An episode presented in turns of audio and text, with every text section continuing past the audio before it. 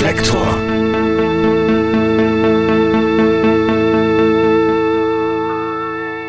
Herzlich willkommen. Für diese Folge von Reflektor kehrte ich in meine Geburtsstadt Hamburg zurück, um Stefan Mahler zu treffen. Er spielte in vielen Bands, die mich in meiner Jugend stark prägten. Er war Schlagzeuger und Songwriter der Punkbands Slime, Screamer und Torpedo Moskau.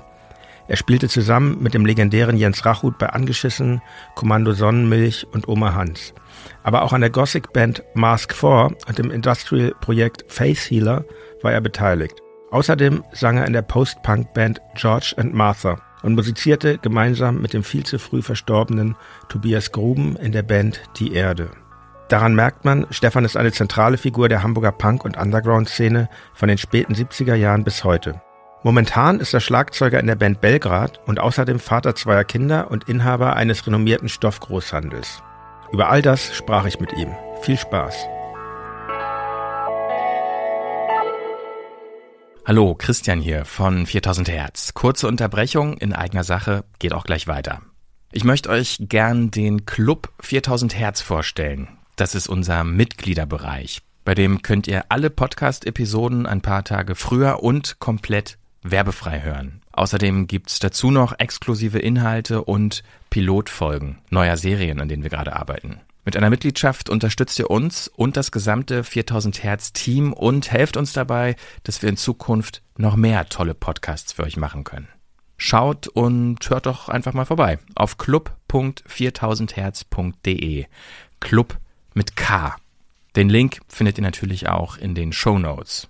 Vielen Dank. Und jetzt geht's weiter. Hallo Stefan, herzlich willkommen bei Reflektor. Hallo, Jan. Ja, jede und jeder, der mit der deutschen Punk- und Underground-Musik ein wenig vertraut ist, wird deinen Namen kennen. Andere, eher pop-affine Hörerinnen und Hörer werden vielleicht weniger mit deinem Namen anfangen können, aber das werden wir jetzt ändern. Ich lade ja meist Gäste ein, die ein umfangreiches Werk, auf ein umfangreiches Werk zurückblicken können und mit diesen gehe ich dann durch ihre Diskografie zum Beispiel hatte ich schon mit Frank Z von Abwärts gesprochen mhm. oder Marian Gold von Alphaville. Und bei dir ist das aber ein bisschen anders. Also du hast auch eine Diskografie von über 23 Tonträgern, aber eben nicht mit einer oder zwei Bands, sondern mit 15 Bands. Ich habe das mal durchgezählt. Echt?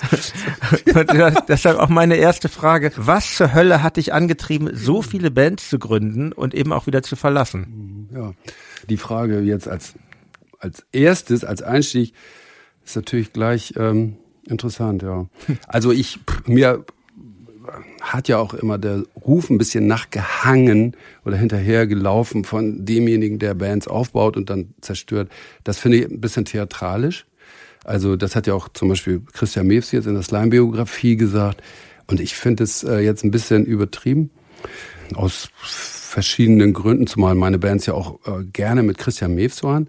Und einige, genau. Es einige? gibt einige zentrale Gestalten. Christian ist eine davon, Jens ja. Rachut. Wir werden auf beide noch später zu sprechen kommen, ist genau. eine andere, genau, genau. Also.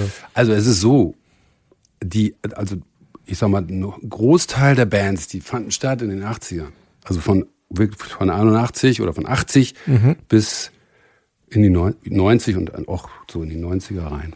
Und da hatte ich einfach Bock immer wieder was Neues zu machen. Also ich hatte einfach ein sehr großes musikalisches Spektrum, was aber immer natürlich innerhalb, also einer absoluten Subvorlage, also mhm. das jetzt so mit Pop und so, obwohl doch eine Popband, die du wahrscheinlich nicht auf deinen Zettel hast, mhm. die, hieß, die hießen Mystic Mangoes. Das habe ich tatsächlich nicht auf dem Zettel. Nach dem Motto I want to go where the Mystic Man goes, ähm, mit Vijay Sapre, der dir vielleicht auch noch ein äh, Begriff ist, der The Gift gemacht hat. Mit Gift? Christian mhm, und Kai, kenne ich, ja, äh, Martin Fekel. Mhm. Martin Fekel hat er auch gespielt, äh, Nikolai Beverung am Bass von äh, Echo Beach. Mhm. Genau, aber das war auch eine Band, die, ich hatte ja auch noch ein paar andere Bands, die sozusagen in einer nicht nennenswerten Weise dann zum, auch nicht an die Öffentlichkeit traten, nämlich ähm, ohne Tonträger. Ja. So, also das heißt, wir haben ein Programm gehabt und wir haben auch, wir haben mal, sind wir einmal aufgetreten und dann war es das. Mhm. Also was zum Beispiel Fühler angeht, was ja meine absolute mit, also noch absolute, also bin ich total stolz und super. Das war auch eine Band mit Christian Mees, eine Instrumentalband. Genau, zentral. 96, 97, da gibt's ja einen Tonträger. Genau, aber auch letzten Endes als Abschluss, äh, als Dokumentation unserer Arbeit, weil Christian dann ähm, die Band ähm, beenden wollte, weil er jetzt einfach vom gesundheitlichen Aspekt her nicht mehr in der Lage war, dieses brachiale, mhm. diese, also Lautstärke war ein tragende, eine tragende Säule der, dieser, dieser Band. Und Christian hatte einen Hörsturz oder Tinnitus. Ja, er hatte einen Tinnitus mhm. und hatte Angst vor dem Hörsturz. Und mhm. deswegen haben wir das gesagt, okay, dann das tat uns allen echt das Herz weh. Mhm. Und haben gesagt, okay, jetzt nehmen wir es nochmal auf, um es zumindest zu dokumentieren. Aber da, es kam noch nicht mal zu einem Konzert, leider. Bands sind für dich dann eher Projekte als so das, das Lebensding oder, oder Och, kannst du das so generell gar nicht sagen? Doch, das kann ich sagen. Also Projekte hört sich einfach auch so ein bisschen Larifari an. Für mhm. mich war immer so extrem viel Herzblut mhm. da drin. Mhm. Alles im Grunde. Mhm. Und äh, 120 Prozent meiner Energie und ich habe die Sachen, alle Sachen, die ich gemacht habe und ähm, habe ich mit dieser Energie gepflegt. Mhm. Also das war einfach mein, mein Sein hat mein Sein bestimmt. Äh, mittlerweile hat mein zugenommenes Alter und meine, und meine äh, körperliche Befindlichkeit sorgt dafür, dass es nicht, dass es sich ein bisschen gelegt hat, weil 100 Prozent ist ja auch, 120 Prozent ist ja nicht so, nicht so gesund auf Dauer. Zumindest so. Damals war das aber nicht so und ich habe halt drei Bands auch gleichzeitig gehabt ja. und trotzdem alles reingesteckt, was ich hatte. So und so kam das. Und letzten Endes die, ähm, ja, kurz zum Ende, was mir so nachhängt, dass ich dann so nach einer Platte oder so dann das verlassen habe, das lag einfach daran, dass ich dann das Potenzial nicht mehr gesehen habe und die Idee, die ich dahinter verfolgt habe, sozusagen ausgefüllt war. Ja. Also es war jetzt nicht so äh, weg, so benutzen und wegschmeißen, sondern es war, ich habe mich da nicht mehr wirklich im Prozess gesehen, nicht mehr keine Perspektive mehr gesehen. Und äh, das zum Beispiel hat mich ja dann auch von Slime weggebracht, weil ich gesagt habe, hey, das war's. Also wir, ich habe jetzt hier wirklich alles, ich möchte mich nicht zum tausendsten Mal wiederholen. Mhm. Und wir haben uns schon wiederholt. Mhm. Und das war auch, ich habe so den ganzen Klischee von der Band ähm, auch keine Entwicklungsmöglichkeit mehr zugestanden, weil es, weil dieses äh, Gefängnis der politischen ähm, Ausrichtung und was man zu sagen hat oder was man sagen darf und was nicht und so weiter, haben wir uns ja selber gezimmert. Das heißt, da waren wir drin ja. und da konnten wir auch nicht raus. Aber du warst ja, du warst ja immerhin zweimal bei Slime. Da, es gab ja ein, eine Reunion, da werde ich auch noch drauf zu sprechen kommen. Aber vielleicht mal vorweg die Frage, Du hast ja eben schon Fühler angesprochen und im Moment hast du eine Band äh, mit dem tolle Band auch mit dem Namen Belgrad. Ja. Und ähm, welche welche deiner ganzen Bands ist dir eigentlich die wichtigste? Ist es immer die aktuelle oder kannst du sagen, das war jetzt die also, Band oder ist es eine ist es blickst du eher so auf dein Gesamtwerk zurück an Sachen, die du gemacht hast bisher? Es ist so, dass ich ähm, mir die Frage auch neulich gestellt habe und da habe ich gedacht, die Platten, die ich heute noch gerne höre, die sind mir am wichtigsten. Das heißt also, die haben irgendwie was von, die haben Bestand oder so. Mhm. Das sind nicht nur Momentaufnahmen von, äh, von, ja, von einer Phase oder von einer Stimmung oder von auch einem technischen Vermögen. Ich weiß nicht. Und da ist Fühler wahrscheinlich tatsächlich das, was ich, äh, weil die ist für mich zeitlos. Und äh, darauf kommt es mir an. Ja, also so. Ich habe ja. ein paar Sachen kann ich nicht mehr hören zum Beispiel George and Martha, was für mich eine extrem wichtige Band war. Ist ja auch eine Band, wo ich, ich vielleicht mal kurz zwischendurch habe ich an der Einführung schon gesagt, du bist ja, du bist ja Schlagzeuger, ja. aber bei George and Martha warst du halt Sänger. Ja. Und nicht am Schlagzeug, sehr ungewöhnlich. Also genau. Aber wir hatten ja einen extrem guten Schlagzeuger von ja. Seele. ähm, so, das war ja alles perfekt. Mhm. Aber du kannst es nicht mehr hören. Warum nee. nicht? Geht es um, um, um den Ausdruck oder ja, die? Mhm. Es geht um den Ausdruck, mhm. weil also gerade George Martha war ja auch sehr schmerzbehaftet, mhm. sag ich mal. Also so seelischer Schmerz, seelischer Druck. Ja. So darum ging's. Jedes zweite Stück ging darum und ähm, äh, keine Perspektive noch und ähm, Beziehungschaos und all das ist ja nicht nur in den Texten, sondern das ist ähm, ja, vor allem in der Art, wie ich performt habe und das. Äh, ja, die ganze Band. Also das, Oder die ganze das Band. ist wirklich äh, Extremo, ja. Es gibt diesen Ersatz von einstürzenden Neubauten, Hör mit Schmerzen. Also Genau. das trifft auf George und Martha Ja. auf jeden Fall zu. Total. Und von dem Aspekt finde ich es dann wiederum interessant. Ja. ja. Weil es so, so Stücke wie Ratch wirklich alles auf den Punkt gebracht. Mhm. Elender, so mein, das ist mein Elend. Uah. So, Ja. Meine Stimmung trifft das auch nicht mehr, also war auch mal anders, aber ja, ich kann mir vorstellen, dass es Menschen gibt, die das jetzt vielleicht entdecken und die das genau. für die das genau äh, das Ding ist jetzt, Genau. weil ich finde ja auch sch- schmerzhafte Musik kann, wenn man Schmerzen hat, sehr viel Trost spenden und ähm, gut, aber genau, Genau. ich muss trotzdem noch ging's weit- mir auch. Ja. Das finde ich auch Ja. total. Ja. Und ich will das ja auch gar nicht jetzt bewerten, Mhm. sondern ich, du hast mich gefragt, was jetzt aus meiner jetzigen Sicht. Ja. Und das ist das, womit ich mich immer noch identifizieren kann, natürlich. Und wo ich noch mit, mit leben kann, jetzt. Ja. Und es sind viele Sachen für mich einfach veraltet. Genau, und wir gehen jetzt aber weit, wir, wir wollen ja so ein bisschen durch die Geschichte gehen. Erstmal, ich finde ja, du hast einen sehr eigenen Schlagzeugstil, den, den hast du auch früh herausgearbeitet. Der ist sehr virtuos, unfassbar schnell, ähm, mit vielen Fills, kraftvoll und irgendwie auch groovig und elegant. Und ähm, ich würde sogar so weit gehen zu sagen, ich meine, es gab ja diesen Bassisten von, von Joy Division, sag ich jetzt mal, als Bassist Peter Hook, der immer gesagt hat, er er hat Bass gespielt und hat sich für einen Leadgitarristen gehalten Genau. und und so ähnlich finde ich das bei dir am Schlagzeug eigentlich, weil ich weiß als junger Mensch, ich habe viel Punk gehört, aber du warst einer so der erst man hört auf die auf die Melodien, man hört auf die Texte, aber du hast einer deine Bands waren so die ersten, wo ich wirklich auch aufs Schlagzeug geachtet habe, wo mir das aufgefallen ist. Also ich finde, du hast das auch ein bisschen wie ein Solo-Instrument eigentlich eingesetzt teilweise. Wie wie entwickelt, wie erfindet man so einen Stil? Also das von dem Hook, äh, das kannte ich nicht. Die, Ja. die, ähm, das Zitat, letzten Endes kann ich das aber auch auf mich münzen, weil ich bin ja eigentlich Gitarrist von Haus aus und war auch in meinen ersten Bands Gitarrist. Was waren denn deine ersten Bands eigentlich? Äh, Ich kenne jetzt, also Screamer ist das erste, was mir, Screamer war ich ja in der Tat auch Gitarrist vorher, mit Christian zusammen. mhm, Also das ist auch schon eine Band Gitarren. mit Christian Mees. Genau, das war ja 79, 80. Davor gab es Anfänge, die ja jetzt auch noch so, da war ich Sänger eher. Mhm. Also ich bin als Sänger, so das war, ich hatte eine, ein kleines Projekt, das hieß Paranoia. Das war 1978. Das war- Gibt's so- da Aufnahmen? Ich habe die nicht mehr. Also Ja. wir hatten tatsächlich, äh, wir hatten welche gemacht. Das war auch lustig. Also, aber ich habe die nicht. Also ich es weiß ist nicht. Ich, ich Irgendein Punk-Nerd wird sie haben, ja. Ja, vielleicht. Ne, es war auf natürlich nur Kassette und dann war es vorbei. Nee, aber Screamer, unser Schlagzeuger ist ausgestiegen, Menk, und wir haben partout keinen Nachfolger gefunden. Da wollte dann mein damaliger guter Freund Gode Bullshit von den Coronas wollte dann einsteigen. Aber dann hat er es gelassen, weil er sagt, ey, ich will keinen Punk mehr machen.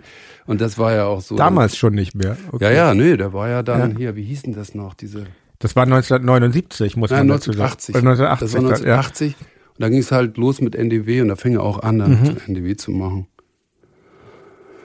Äh, die Bands fallen mir jetzt alle gar nicht mehr ein, egal. Aber, ähm, auf jeden Fall, auf jeden Fall habe ich dann irgendwann gesagt, so, pff, dann spiele ich halt Schlagzeug, was soll's.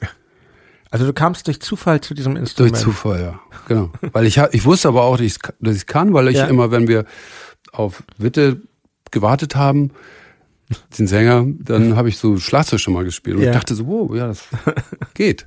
Also es lag dir. ist cool. Ja, hat, Mhm. ich hatte auch total Bock drauf, auch das davon mal ab. Also es ging einfach, ich habe mich hingesetzt und hab die, hab's gespielt. So ging es gleich los und dann habe ich halt extrem viel geübt. Also extrem. Wir waren ja, damals sowieso total crazy und haben, waren jeden Tag im Raum Ja. und haben da auch geschlafen und so. äh, dann morgen zur Schule und dann nach der Schule wieder dahin. Screamer, echt, wir waren echt verrückt. Also ihr habt quasi im Übungsraum gewohnt, Ja, kann man sagen. Hexerstraße, äh, Bunker. Und da war ich dann auch, wenn wir nicht mit der Band gespielt haben, habe ich dann auch alleine gespielt. Mhm. Also laut Musik angemacht, dazu gespielt, gerne auch schnelligkeitsmäßig, so Ramones live, dann immer so geacht, durchgeachtelt, die Doppel-LP und so. Und gespielt, ich hatte jetzt keine Vorbilder in dem Sinne, also wie Keith Moon vielleicht, der ja auch so ein Wirbelkünstler war, aber ich Mhm. habe wer mich inspiriert hat, war Bill, Ste Bill Stevenson von Descendants, den fand ich halt Okay, das Der war war ja mal- das krasser war Drummer. später Aber schon jetzt. anders als du eigentlich. Also schon. Ja, der hat mich ja nur inspiriert. Wer Ja, war also halt okay, so der, ja. also die erste von Descendants, das war Gott für mich. Mhm. Das war zu dem Zeitpunkt, also es war ja 83 oder so. Ja. Der hat also mit einer Wucht und Tiefe dann auch gleichzeitig Mhm. so abgewirbelt. So, der ist natürlich nachher so ein Buddha geworden und das hat sich da noch nicht so abgezeichnet, die Art und Weise, wie er gespielt Am Ende hat er ja immer noch quasi dieselbe Geschwindigkeit, also wenn Ja. du Descendants jetzt siehst, Aber er, er sitzt ganz still. er sitzt ganz still und spielt im Grunde nur noch mit der rechten Hand, Ja. also mit der Hi-Hat, spielt er nur noch halbe. ja. Oder du, du, du, also der Snare kommt immer hundertprozentig, aber die ist halt halbiert. Mhm. Ja. spielt keine Achte mehr oder ganz wenig nur und, und ist echt super anzusehen. Ist halt total, ist echt sehr lustig. Aber die schnellen Achtel sind ja so bei dir doch sehr markant. Ähm, Ja, das war auch immer, also das hat, ähm, das war auch immer Training. hm. Und warum denn eigentlich damals Punk? Weil das so die Musik der Stunde war oder wie kamst du zu Punk? Oder Äh, die Stunde, also ich meine, äh, als Punk, äh, als ich mich anfing für Punk zu begeistern, da gab's Ja. nix. Da Ja. habe ich wirklich Radio angemacht. Also das war 1977. Mhm. Da gab es ja keine Plattenläden mit Punk, Platten oder so. Es gab nix. Es gab aber kein Internet. Es, es gab gar nichts. Es gab nur Radio, wo ich, wo du angemacht hast und gehofft hast, dass vielleicht irgendwas von dieser neuen Musik gespielt Ja. wird. Und dann kam Jenny Jones von Clash und ich so, wow, ist das geil? Und aufgenommen und so und so über durch Flohmärkte und die Platten äh, ge, gesucht und dann gesagt, oh, die, zum Beispiel die erste Damned habe ich Ja. gesehen auf dem Flohmarkt. Ich so, ey, was ist denn das für ein Cover? Das muss Punk sein. hab die gekauft, unbesehen, erste Damned und hab nach Hause, so ab nach Hause und völlig ausgerastet. Und es, so war das. Also ich, es war ja nicht, es war ja nicht präsent hier. Es war nix. Mhm. Das war echt ein Witz. ist jetzt vielleicht jüngeren Hörerinnen und Hörern echt schwer verständlich zu machen, wie schwierig Ja. das war an die Musik, die man, die einen irgendwie bewegt hat, zu kommen. Ich meine, ich bin ja- ein paar Jahre jünger, aber mir ging das in gewisser Weise ja noch ähnlich, dass man sich da schon sehr auf äh, Entdeckungsreise machen musste. Also in, Genau. zu meiner Generation gab es dann schon so die Mail-Order und die Fanzine-Infrastrukturen, aber es und dann auch Plattenläden, wie jetzt in Hamburg unterm Durchschnitt und solche. Aber Der fängt früh an. Ja. Das war, also Uli und auch Manso und so, die hatten da wirklich Pionierarbeit gemacht. Mhm. Also das wow. Das, da bin ich natürlich auch gleich hin. Ja, und dann hat sich ja, dann ist ja irgendwann äh, euer Screamer-Gitarrist, eben Christian Mews, zu Slime gegangen Mhm. und du aber erstmal nicht. Du kam, du warst bei dem, bei dem ersten Album von Slime, warst du nicht dabei, du kamst dann zum, zum zweiten Album. Also interessanterweise ist ja schon das, das Lied ähm, Karlsquell Mhm. vom ersten Slime-Album, also dieses, diese Saufhymne, Ja. das ist ja ein alter Screamer-Song Genau. und der Text ist von dir. Genau. Und ähm, vermisst du Karlsquell heute? Ist das für dich ein Problem, dass es das nicht mehr bei Aldi gibt? ja, das ist, das hatte mir große Schmerzen bereitet. Okay, gut. Nee, also ähm, es ist so, dass genau, wir waren ja damals in einem, wir waren ja Nachbarn im Bunker Ja, und äh, also Slime und Screamer. Und Screamer hatten sich dann aufgelöst und äh, Christian ist zu Slime als zweiter Gitarrist gegangen und ich war ja, aber ich war ja sowieso in dieser Slime Gang. mhm. Wir sind ja immer auch in der Gang losgefahren. ja, Also viele Leute, viel, viele Jungs und Mädels. Und äh, im, im Grunde, ich, ja, ich habe ja auch, I Wish I Was ist ja auch von mir und das habe ich ja sogar gesungen auf der ersten. Ach so, Ja, das, das ist meine Stimme. Ah, danke für die Information. Das ist ja, es ist ja nicht so, wie wenn ich jetzt irgendwie äh, einen normalen Popmusiker interview, wo man alles im Internet äh, googeln und recherchieren kann. Ja. Das ist ja schon, ähm, muss ich mal sagen, hier wird ja, werden, wie, du, wie man jetzt schon sieht, hier kommen ganz neue Fakten äh, an die Genau. Öffentlichkeit. So, und für mich war das halt wirklich äh, auch ein großer Traum dann auch bei Slime und weil die haben mir auch signalisiert, ja und so mit Ball sind wir nicht so zufrieden und letzten Endes war das auch ihm gegenüber Link. Mhm. Ähm, aber es war dann rein, dass sie Bock hatten, dass ich das spiele. So, und dann ging es und irgendwann war dann die Zeit reif sozusagen. Ball ist dann echt ausgebotet worden. Das war Ball, der ehemalige Drummer. genau. Mhm. Weil sie auch, sie hat meint, ich war Songwriter schon und Ja. sehr aktiv und so und da hatten sie natürlich auch Bock drauf, dass äh, so einer bei ihnen mitmacht, schätze ich mal. Also Mhm.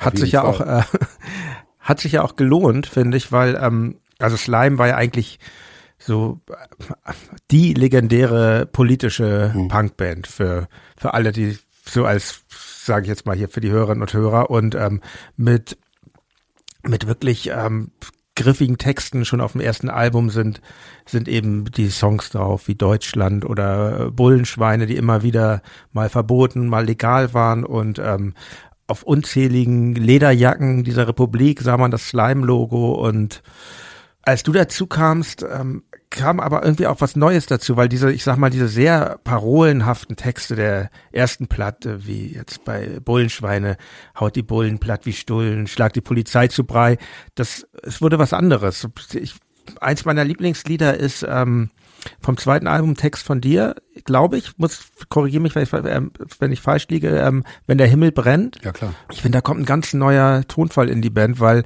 es bleibt politisch, aber es kommt äh, das Persönliche dazu. Ich habe so, bringe jetzt immer so ein paar Textzitate, die ich mir rausgeschrieben habe. Also es geht total frustriert, wir sind inaktiviert, jedes andere Leben hätte mehr gegeben. Doch der Tag wird kommen, an dem alle schreien, ja, der Tag wird kommen und alles wird gut sein.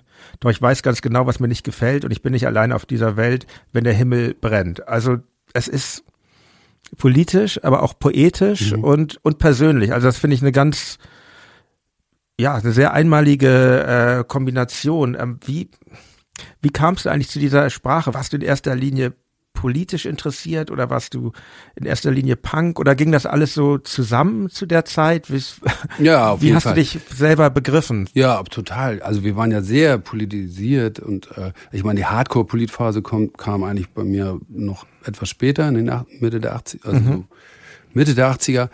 So da waren wir halt, ähm, ich meine, das waren auch alles Erlebnisberichte, so Steinewerfer-Fraktion äh, Anfang der 80er und äh, so mit maskiert und so, also halt Rand, auf Randale aus. Ich war da auch immer dabei. So, und die Texte waren ja alle von elf. Und ähm, damit habe ich mich auch voll identifiziert, also total super.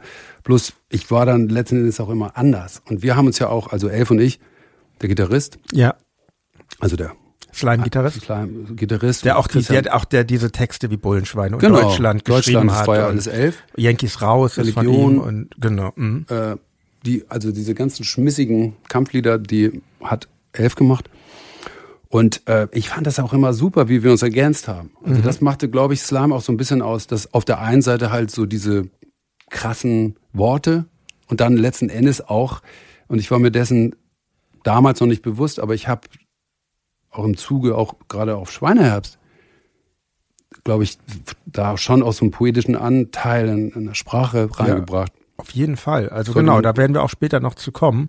Das ist dann ja so der zweite Version von Slime, Ja. dann später, genau. Aber eben, eben damals auch schon. Auch schon, Ja. auch auf Yankees raus, auch schon. Wenn man das liest, dann wird einem das klar. Ich, weil ich kann mich noch erinnern, als mein ein Freund von mir, Daniel, aus, der, äh, aus Thun, der Slime halt, das ist für den halt wah, wah, wah, wah, gewesen. Und dann hat er sich die Texte gemacht, hey, das ist poetisch. Ich sag, ja, klar. ist das Poesie? ja, ist so, klar. Und das war mir immer sehr viel wert. es ging ja auch so weiter beim, also ich finde ja so das, das dritte Album von Slime, Alle gegen Alle, das finde ich ja wirklich sehr wegweisend. Das ist ja auch ein großer Teil der Texte von dir. Nicht alle, ich glaube, ein Stück wie Linke Spießer zum Beispiel ist noch, ist, ist von elf. Und ähm, es blieb immer noch politisch, wurde aber zunehmend persönlicher. Also ich finde, meisterhafte Songs sind zu kalt oder Etikette tötet, was wirklich so diese deutsche Punkmusik, die ja schon sehr von äh, Parolen bestimmt war, auf, auf eine ganz neue Ebene gebracht hat. Bist du eigentlich auch auf Widerstände gestoßen, als du, als du quasi vom Schlagzeug aus diese Band so neu definiert hast? Oder war das so euer gemeinsames Ding?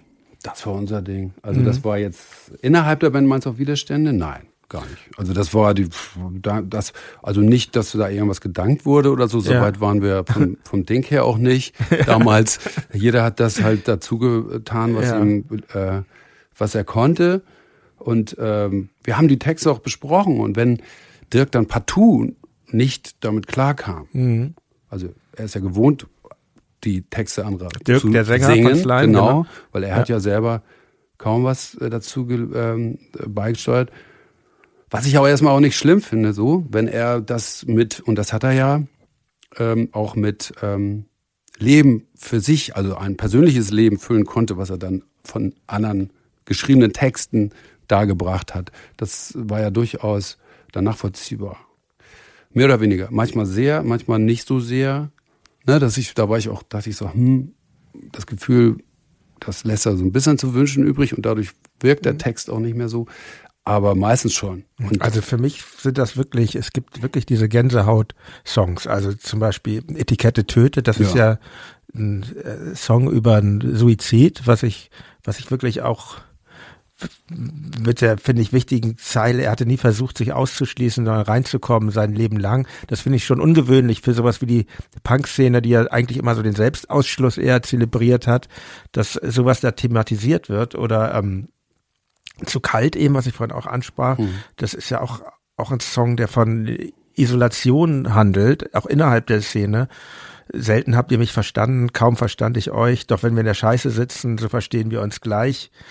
Keine Gefühle, jedes Mal dran, dass man vor Kälte kaum noch sitzen kann. Ging es dir eigentlich schlecht zu der Zeit? Also es wirkt ja schon so ein bisschen düster. Oh, nee, also das im Vergleich zu dem, was noch ein, zwei Jahre später kam, war das noch die wahre, die reine Lebensfreude. also das habe ich, also jetzt die Düsterheit. Deswegen war das für mich auch klar, also so Torpedo Moskau, zum Beispiel, was ja nach Slime kam, für mich 84, das war dann irgendwann, das fing auch an schon so ein bisschen düster zu werden, aber danach wollte ich einfach nur so, da hatte ich nur noch so Bauhaus, Christian Death und so eine Sache. Killing Joke wahrscheinlich. Killing Joke, ja, die waren aber Ja. auch, ja, aber vor allem dieses, auch dieses zerbrechliche von Bauhaus und so. Die Bauhaus waren absolut meine Götter. Also die erste ist äh, in The Flatfield war, boah, als die, als ich die so gehört habe, dachte ich, boah, das ist so geil, das trifft mich tief. Und ähm,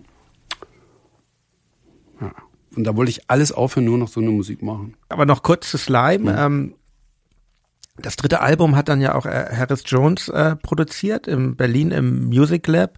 Ich finde ja, so wie du so einer der ersten Drummer warst, die ich wahrgenommen habe im Punk, war er eigentlich einer der ersten Produzenten, die ich wahrgenommen habe, weil immer ich habe dann immer hinten auf die Platten geguckt und wenn da drauf stand Music Lab, Harris Jones, dann wusste ich irgendwie, das klingt geil. Wie, wie hast du das wahrgenommen? War das nochmal ein anderes Arbeiten als vorher, die Produktion des vorigen Albums? Oder? Naja, ich, also die, die, ähm, ich sag mal, im Punk-Genre, die Bezeichnung Produzent, die gab es ja 1993, äh, 83 noch Ja. gar nicht. Also das war für Stimmt, uns da war das so, aufgenommen, steht da auch. Genau. noch? Ja. so er hat ein geil, er hat ein geiles Studio, da gehen wir hin, nehmen wir auf Mhm. und er mischt es ab. Und wir sagen, finden wir gut. Mhm. Meistens.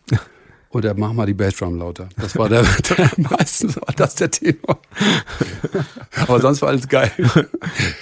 Und ähm, so Produzent ist äh, ja dann eher was eher was anderes. Jemand, der nämlich ein, ein, eine, ein, eine Vision hat oder ein, ein Verständnis von wie die Band zu klingen hat. Aber ich würde sagen, also er hat die Bands schon super zum Klingen gebracht. Er hat die Band super zum Klingen gebracht, also so wie wir klangen. Ja, Aber ja. es war jetzt nicht seine. Vision, Mhm. sondern er hat es abgebildet und das war sehr, das war, hat er gut gemacht, sehr gut. Okay. So, ne, aber äh, jetzt zum Beispiel, da kommst du sicherlich, ich will jetzt nicht vorgreifen, aber jetzt hier ähm, Viva la Muerte. Ja. ist ja Rod, Ja. ja. Von den Rodrigo Ärzten. González von Ja. den Ärzten, war damals Später. noch nicht. Später, genau, genau. zu dem Zeitpunkt war er noch unser Mischer. und äh, aber auch Musik, also Multi.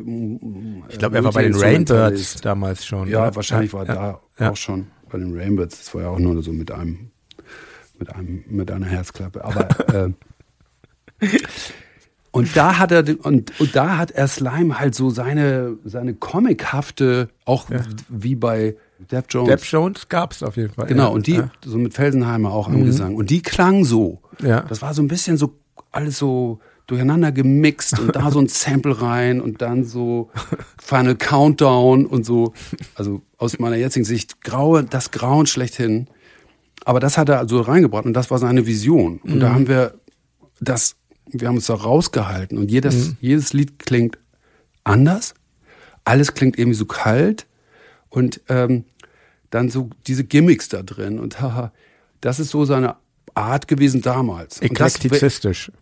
Eklektizistisch. das war eher so, dann Ja. Mhm. kann man eher, die Platte ist eher produziert oder völlig misslungen übersetzt. Ja, ja, würde ich so. Vom Sound. grad- Ja, okay, genau. Von der Umsetzung schon. Mhm. Also, weil die sollte klingen wie alle gegen alle. Okay, das nicht. Das sie nicht. Aber äh, genau, nochmal, bleiben wir nochmal in den 80ern. Ähm, es gab dann ja das legendäre eigentliche Live-Album von Slime, Slime Live in den Punkerhallen. Da warst du ja nicht mehr dabei. Warum bist du eigentlich dann ausgestiegen? Es lief doch eigentlich, lief doch super und ähm, Ich hatte keinen Bock mehr. Ja. Ich hatte gesagt, ich, auch da, also ich meine, es gibt da ja auch ähm, auf der Website und überall und auch damals in den Fanzines und so war das ja auch schon Thema und ich habe immer gesagt, ich da im Grunde war das so, es war ausgebrannt und wir hatten alles gesagt. Also wo soll das jetzt hingehen? Und außerdem wollte ich keine Platte, ich wollte keine Live-Platte machen. Das fand ich Rip-Off. Und ich habe gesagt, ich mach die nicht mit. Und dann, und ich sag's mal jetzt nochmal mit ganzen, mit vollem Nachdruck, ja, dann war, ich war ja mit elf letzten Endes so, wir hatten die Zügel in der Hand. ja, Und dann habe ich gesagt, elf, ich mach diese Platte nicht. Lass uns Slime auflösen und eine neue Band machen. Eine neue geile Band. Und dann sagte er, okay. Da waren wir zusammen. Das war so, das war vor dem Urlaub. Das, also vor, der, vor den Sommerferien. ja. Warst du noch Schüler damals eigentlich, Ja, oder? klar. Ja. Ja, klar. Das muss man auch mal sehen, wie jung ihr wart. ne? Ja, wir Also- waren echt jung. so, und dann kam ich wieder und sehe Plakate vom letzten Konzert Slime in der Uni. Ich sag, was ist das denn jetzt? Also, das haben die hinter meinem Rücken, hat er, die, hat er Larson, also den Schlagzeuger von Buttocks, mit dem ich übrigens ein Agreement hatte. Ich steige nicht bei den Buttocks ein, er steigt, steigt nicht bei Slime ein. Auch ein sehr guter Drummer, der Mann. Das muss man ihm zugutehalten. Ne? Maschine. Ja. Eine echte Maschine. Also ganz anders als ich, aber Ja. extrem bang. Ja. Eine totale Maschine. Also, also der hat die Platte ja auch richtig nach vorne gebracht. Ich weiß nicht, ob ich das so hätte spielen können damals. Also so straight. Ja. Aber ähm, es war eine linke Nummer. Mhm. Einfach. Die haben mich so ausgebotet. Also Elf hat mich da echt verarscht. Mhm. So, um die Platte machen zu können. So, weil ich klipp und klar gesagt habe, ohne mich, ich mach die Platte nicht. Ja. Und das hat er dann gesagt, okay, wenn du nicht, dann jemand anders. und das habe ich dann natürlich ein bisschen anders gesehen. Finde Ja. ich auch freundschaftlich oder Ja. Band äh, Verständnis intern etwas zweifelhaft, aber ähm, hat er halt gemacht. Und dann habe ich mir das auch da angeguckt und so und fand das doof. Und die Aufnahme war auch nicht so gut. Und dann haben die nochmal gesagt, okay, machen wir nochmal, weil wir müssen ja nur eine Aufnahme machen für die Live-Platte. Machen wir nochmal in Berlin in Punkerhallen. Und ich, da bin ich auch nicht mehr hingefahren. Ja. Also ich habe mich dann auch absentiert von der Band, weil ich Mhm. fand's total scheiße. Und dann war es ja zu Ende mit Slime und ähm, genau, Elf hat die Targets gegründet, auch mit Stefanie Larsson zusammen und, und du hast eine sehr interessante Band auch gegründet und zwar Torpedo Moskau und ähm, äh, von denen es auch ein Album gibt, Malenkaya Rabota, das heißt wenig Arbeit. Ein wenig Arbeit. Ja, ein wenig. Und zusammen ähm, mit, mit, mit, mit Arne von Napalm, glaube ich, und, ähm, und Witte Genau. war dabei. Ihr wart ein Trio. Und äh, die Texte, nehme ich mal an, waren von dir auch. Ja, fast alle. Ja. Die Songs auch. Also sehr viele. Okay, ja. Ich würde mal sagen, Torpedo Moskau ist vordergründig gar nicht mehr politisch eigentlich und es sind sehr persönliche Texte. Würdest du mir da zustimmen? Ja. Ja. Und es gab, dafür wurde auch der Begriff Depro-Punk äh, gebildet, den ich für vollkommen verkürzt halte. Depro. ja, kann man, kann man lesen. Depro, weil es sind ja schon melancholische oder Texte. Ja, ich, wie gesagt, ich finde Depro-Punk auch äh, verkürzt und ähm, es, ist, es sind immer noch Texte in Alltagssprache, aber ich finde diese Poesie, die mit alle gegen alle losging, die wird eigentlich äh, fortgeführt. Und bei Slime ist ja oft von Frustration die Rede in den Texten. Und ein Schlüsselsong ist meiner Meinung nach FH, also wofür diese Abkürzung steht. Würdest du das eigentlich aufklären? FH? Fürs Herz. Ah, danke schön. Das, ist, das war für meine und, damalige Liebste, ja. Karin. und ähm, in, dem, in dem Song heißt es, red nicht von Frustration, es ist was anderes, viel tiefer, viel härter, viel tiefer, viel älter. Und ähm, hm. hattest du irgendwie einen Kater vom Punk oder? Also ich bin diese, in dieser Zeile, die du ja. zitiert hast, da ging es ja darum, also übersetzt, wie, was ist das bloß tief in unserem Innern, was uns daran hindert, zusammenzukommen? Mhm. Also das Traumata oder irgendwie so, ne, die Art und Weise, wie man oder Prägungen, Konditions, Glaubenssätze, die äh, einfach die zwischenmenschliche Beziehung erschweren. Und äh, das ist so halt das Thema, was mich sehr beschäftigt hat, die Zeit. Ja. Und ähm, letzten Endes aus der Sicht desjenigen, der noch voll tief drin in dem ganzen Schlamassel ist. Mhm. Also aus, mhm. der, aus der jetzigen Zeit würde ich darüber auch durchaus Texte schreiben wollen oder können, ja. aber aus der aus einer anderen Perspektive, nämlich aus der Perspektive, dass ich so das Gefühl habe, hey, ich weiß, ich weiß, woher das kommt und ich mhm. weiß, wie man das hinter sich lässt und mhm. ich fühle mich jetzt ja auch ganz anders so und damals war das dann noch ähm, mittendrin quasi im Schlamassel, im psychischen Schlamassel. ja, ich kenne das. Wahrscheinlich jeder kennt. Ja, ich kenne das aus jungen Jahren auch. Also ja. mir war diese Platte auch wahnsinnig wichtig mhm. und ja. Aber ich wollte noch ganz kurz sagen, die Einflüsse in dieser, man soll es vielleicht nicht ähm, für möglich halten, aber die Einflüsse waren für mich textmäßig halt das, was ich eben beschrieben habe, halt so dieses, dieser unglaubliche Wunsch zum Kern vorzudringen mhm. und ähm, zur Wahrheit und zur Klarheit und auch zur, zur, zum Wissen, was das alles soll vor allem. Und dann natürlich auch ähm, mit Zuhilfenahme von äh, psychisch aktiven, aktivierenden Substanzen. Mhm. Also ich habe da, die Zeit habe ich echt ganz viel LSD genommen auch. Und da geht ja auch Explosion, also Ex genau, das geht ist ja auch drüber, ist offensichtlich. Ähm, aber auch die Auseinandersetzung mit dem Tod, was damit auch ganz viel zu tun hatte, weil ich da sehr auch mich sehr viel mit beschäftigt habe. Da entstanden so Trauertränen oder äh, Sense, mhm. was ja auch darüber ging. Und äh, ja, so eine Sachen habe ich dann immer wieder gerne auch als Thema genommen, weil es mich halt immer beschäftigt, mein ganzes Leben durch, so nach dem Motto, äh, der Wunsch, äh, halt mit dem Tod an sich Freund zu werden, mhm. um gut leben zu können. Ja, ich verstehe. Ja, das ist, also ich finde, wie gesagt, was dieses Album so besonders macht, weil, wie ich schon meinte, dieser Schutzpanzer aus Parolen, den die Punk-Szene sich sonst so gezimmert mhm. hat, der wurde halt mit Slime schon so ein bisschen mit späteren, mit deinen späteren Slime-Texten, vor allen Dingen deinen Texten, schon so ein bisschen aufgebrochen und bei Torpedo Moskau ist, finde ich, die Musik ist ja noch sehr melodiöser Punkrock eigentlich, aber, aber die Texte sind schon was, sind schon weit darüber hinaus. Und diese Kombination ist, ist wirklich was Tolles, weil man hat diese Energie der Punkmusik, die, ich finde ja diese, das ist ja eine positive Aggression, diese schnelle Musik und, und ähm, die ein Kraft gibt. Und andererseits hat man dann diese Texte, die eine ganz andere, anderen Level haben und ähm, die Musik ist ja eigentlich auch nicht so molllastig oder eher in kleineren Teilen nur, wenn zum Beispiel eine Band, die bestimmt wichtig für euch war, was dann später mit den Rachut-Bands noch mehr durchdringt, ist eine Band wie Wipers oder so. Aber ja, eigentlich klingt die Torpedo Moskau Musik ja noch viel fröhlich energetischer als jetzt ja. als jetzt die späteren Sachen und aber die Texte sind eben schon woanders angekommen und das finde ich so spannend an dieser Wohl Band. Trauertränen sollte schon Wipers mäßig klingen, aber das war mir auch technisch einfach nicht äh, ver vergönnt.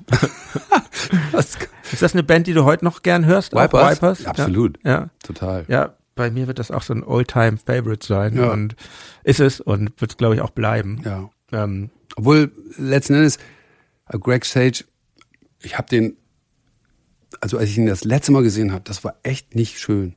Da war der so mies, hat so eine unglaublich dunkle Stimmung verbreitet, ja. eine negative Energie. Ja. So, und hat nur so rumgepöbelt und so. Das war wirklich. Aber dass es sowas noch gibt, also weil, wenn man heute zu Konzerten geht, dann ist das ja meistens so eine so eine rhythmische Sportgymnastik, Leute werden angeleitet, macht mal dies und jetzt hier Hendo und, und Vipers.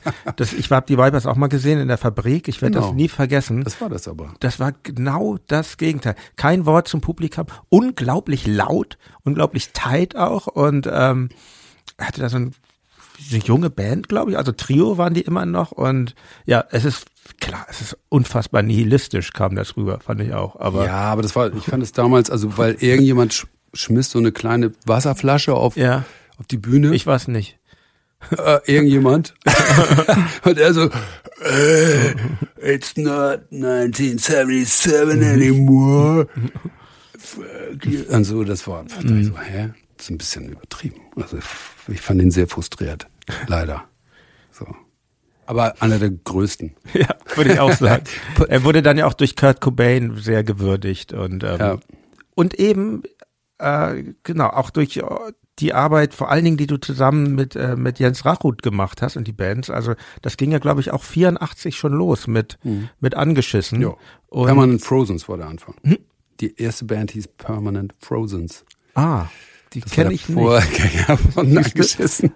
Da, da haben wir sogar gespielt auch. Mhm. Unser erstes Konzert haben wir in dem, in dem Kino gemacht, was da, was es da im Großen Neumarkt damals ga- gab. Da wir, sind wir live aufgetreten. Also es war, muss aber 85 gewesen sein oder so. Genau, da gab es auch vor allem nur, ähm, also auch viele englische Texte, die Jens noch gemacht hat damals und gespielt hat. Äh, also irgendwann hat Zabel Bass gespielt. Da waren wir so richtig, hatten wir richtig Drive. Und Gitarre hat Raupe gespielt. Raupe. Raupe aus der, Guter Name, kenne ich aber nicht Hafen, den Mann. So ein Typ aus der Hafenstraße. Ah, ja. Und Christian Mews kam dann später dazu. Genau.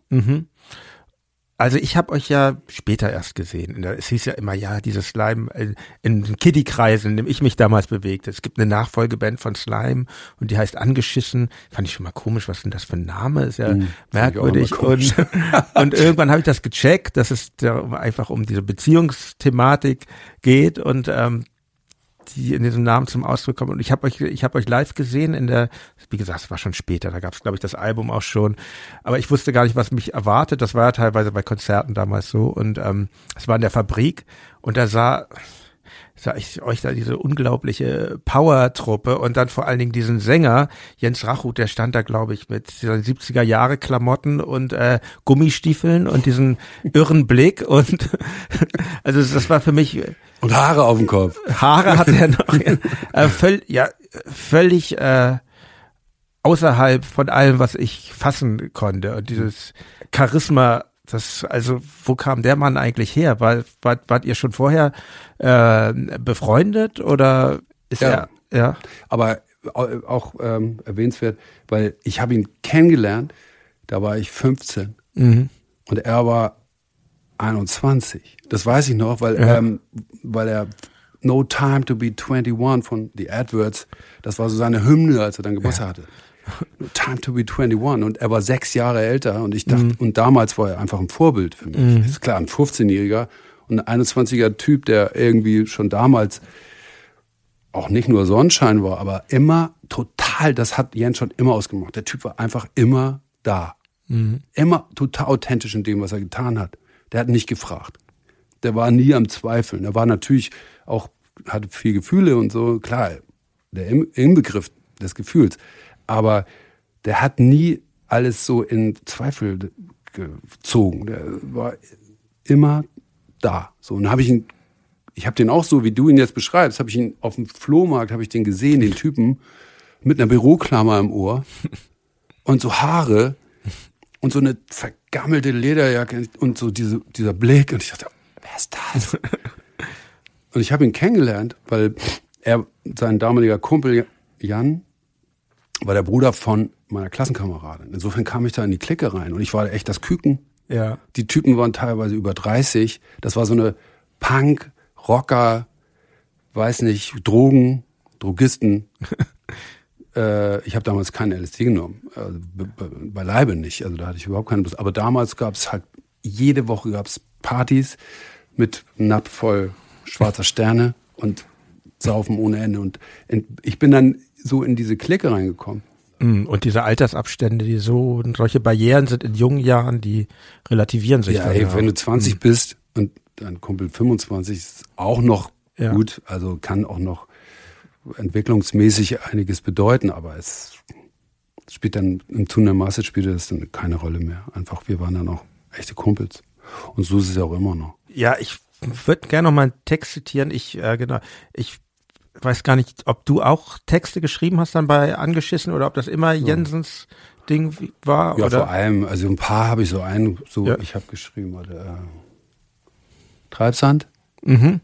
Omega Mensch, so in dem Dreh, ja. glaube ich, so von der, ja. von der Split auf jeden Fall, ja. von den sechs Nummern und auf der ersten, glaube ich. Du singst ja auch ein Lied auf der ersten, glaube ich. I wanna ne? be free. Ja, genau. Von den Rings. Ja. Alter. Und genau, aber was, genau, aber ähm, ich zitiere mal einen anderen Text, der dann von, von, von Jens Rachut mhm. ist wahrscheinlich. Ähm, Rücken. Und mein Herz ist jetzt am Kochen und der Mond erkotzt und die Welt, die schießt sich selber tot und die Menschen stinken, bis sie irgendjemand killt und alle sind in großer Not. Alles wäre völlig geil, wenn die Liebe nicht ist und das ganze doofe drumherum. So, come on, schönes Mädel, sei mal richtig schlau, zeig mir deinen Rücken und alles ist vorbei. Wie wart ihr denn eigentlich damals drauf, um sowas in die Welt zu setzen? Also das, das klingt schon ziemlich, äh, ja, vor allen Dingen, wenn man es jetzt mit der Musik hören würde, es gibt ja eine begleitende, obwohl ich glaube, es gibt, für angeschissen gibt es vielleicht auf Spotify, es, es gibt ja aber so eine begleitende ähm, Reflektor-Playlist, wo leider vieles äh, nicht verfügbar ist von den Sachen, die du gemacht hast. Aber ich glaube, angeschissen wird dabei sein und das werde ich da auch reinsetzen dann. Ähm, äh, ja, aber genau, meine Frage eigentlich, wie, wie, wie wart ihr denn drauf? Es klingt schon sehr, dieses ganze Album klingt sehr düster und sehr, ja, ja finde ich schon. Also jetzt I Wanna Be Free jetzt natürlich nicht, aber, aber so die Eigenkomposition schon. Also es ist, ähm, wir waren auf jeden Fall auf der Suche nach der Liebe. Ja. Und äh, diese Texte, die sind ja nicht alle, ich glaube, dass, dass Jens Texte von auf der ersten, die sind äh, beschrieben von einer langjährigen Beziehung mhm. zu einem Mädchen, was äh, dann einfach vorbei war. Und diese unglaubliche breite, schillernde Palette von Gefühlen, die das bei ihm ausgelöst hat, die hat er damit umgesetzt. Aber mhm. es war jetzt nicht, es war ja nicht zehn Beziehungen. Es war im Grunde eine Trennungsverarbeitung zu einem, zu einem Mädchen. So. Astrid ist sie. so, und da war er ja. wirklich mit extrem beschäftigt. Mhm. Und sechs Jahre sind genug. Und äh, Rücken. Du, liebst genau. das einen anderen mhm. und Rücken. Schau mir den Rücken und äh, mhm. alles ist vorbei. Mhm. Und äh, all das. Und auch, ähm, auch diese Selbstmordfantasien in äh, sechs Jahre sind genug. Die sind natürlich, da haben damit natürlich auch zu tun, was so düster rüberkommt. Aber das ist mhm. natürlich auch nur Spielerei letztendlich. Mhm. So, um, um irgendwie aus jetzt, ja, Möglichkeiten zu eruieren, dass diese, dass diese negativ belasteten Gefühle aufhören. Aber letzten Endes sind das ja auch nur Bilder. Ich glaube, das angeschissen Album ist von ähm, 87 oder 88. Nee, ja.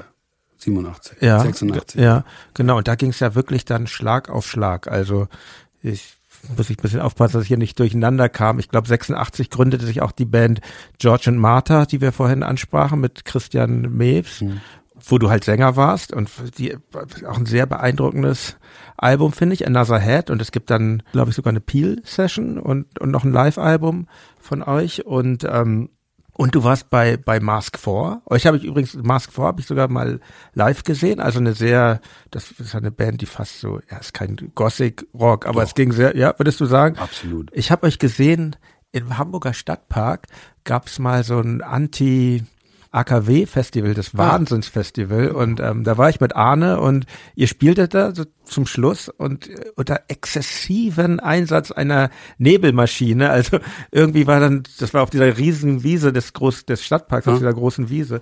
Irgendwie gefühlt war dann irgendwie die halbe Wiese voll genebelt danach. Also es ist auch echt ein beeindruckendes Konzert. Ich habe das erst viel später rausgefunden dass du in dieser Band auch warst. Mhm. Also, wie gesagt, man ver verliert leicht die Übersicht. Angeschissen war dann auch ziemlich bald wieder vorbei, aber du hast dann, glaube ich, im direkten Anschluss Schluss mit, äh, mit Jens Rachut die nächste Band mit ihm gegründet, das Moor.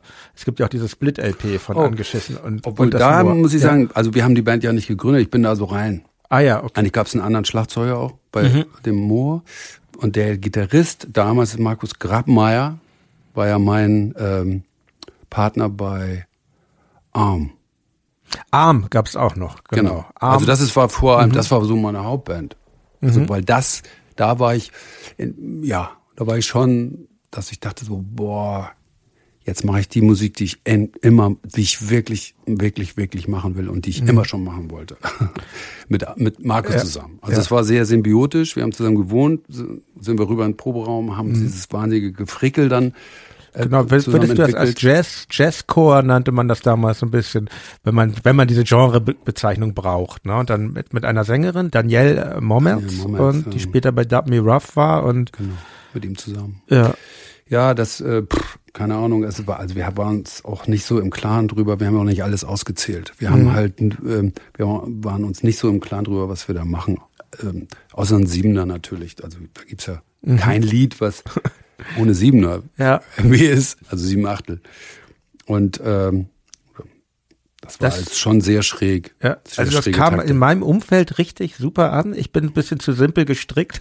Mir war das irgendwie nicht straight genug. Mir Ja. war das immer, ich war eh so diese ganze fricklige Fraktion, was da alles gab, äh, Victims Family und Genau, so. mit das, dem waren wir auf Tour. Ja. Das war natürlich Ja. ein extremes Geschenk für uns damals. Das war alles nicht mein Fall. Ich habe No Means No noch geliebt, so, aber die hatten ja auch so teilweise diese Punk-Songs, obwohl sie auch diesen Jazzigen. Aber was mich interessiert, hast du eigentlich auch jetzt mal von diesen Veröffentlichungen, hast du eigentlich auch mal äh, völlig abseits dieses Punk oder Underground-Genres was gemacht, weil das liegt ja nah. Also das habe ich mich dann gefragt, ob du auch mal so im Free Jazz unterwegs warst oder oder weniger. Dann. Naja, also es war schon immer das Format Band. Genau. Du, mhm. Ja, ja, nee, das habe ich, und ich nie, das habe ich dann immer so, wenn ich, ich habe ja zu dem Zeitpunkt noch sehr viel geübt auch.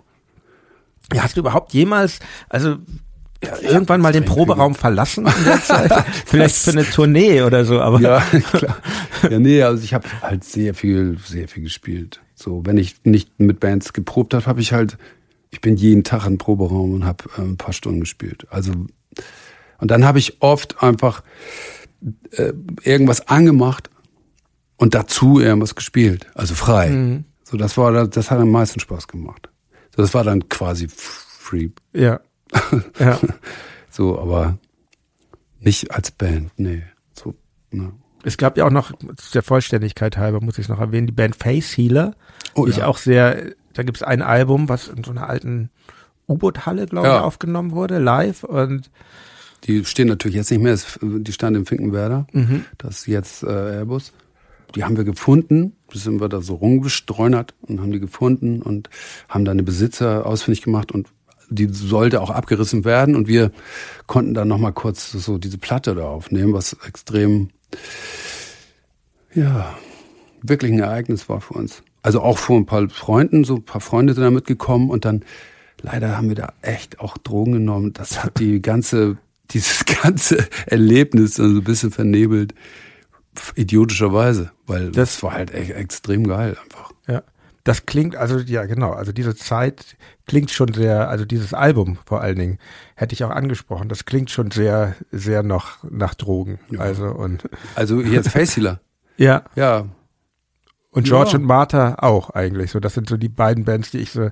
Ich bin nicht so ein drogenerfahrener Typ, aber die, die auf mich am ehesten so wirken. kann man sagen, ja. Mhm. So, obwohl da natürlich auch, ähm, also Face Healer, da war natürlich so mein Vorbild, will ich jetzt nicht sagen, aber der jetzt so Gott, Michael Gira Mhm.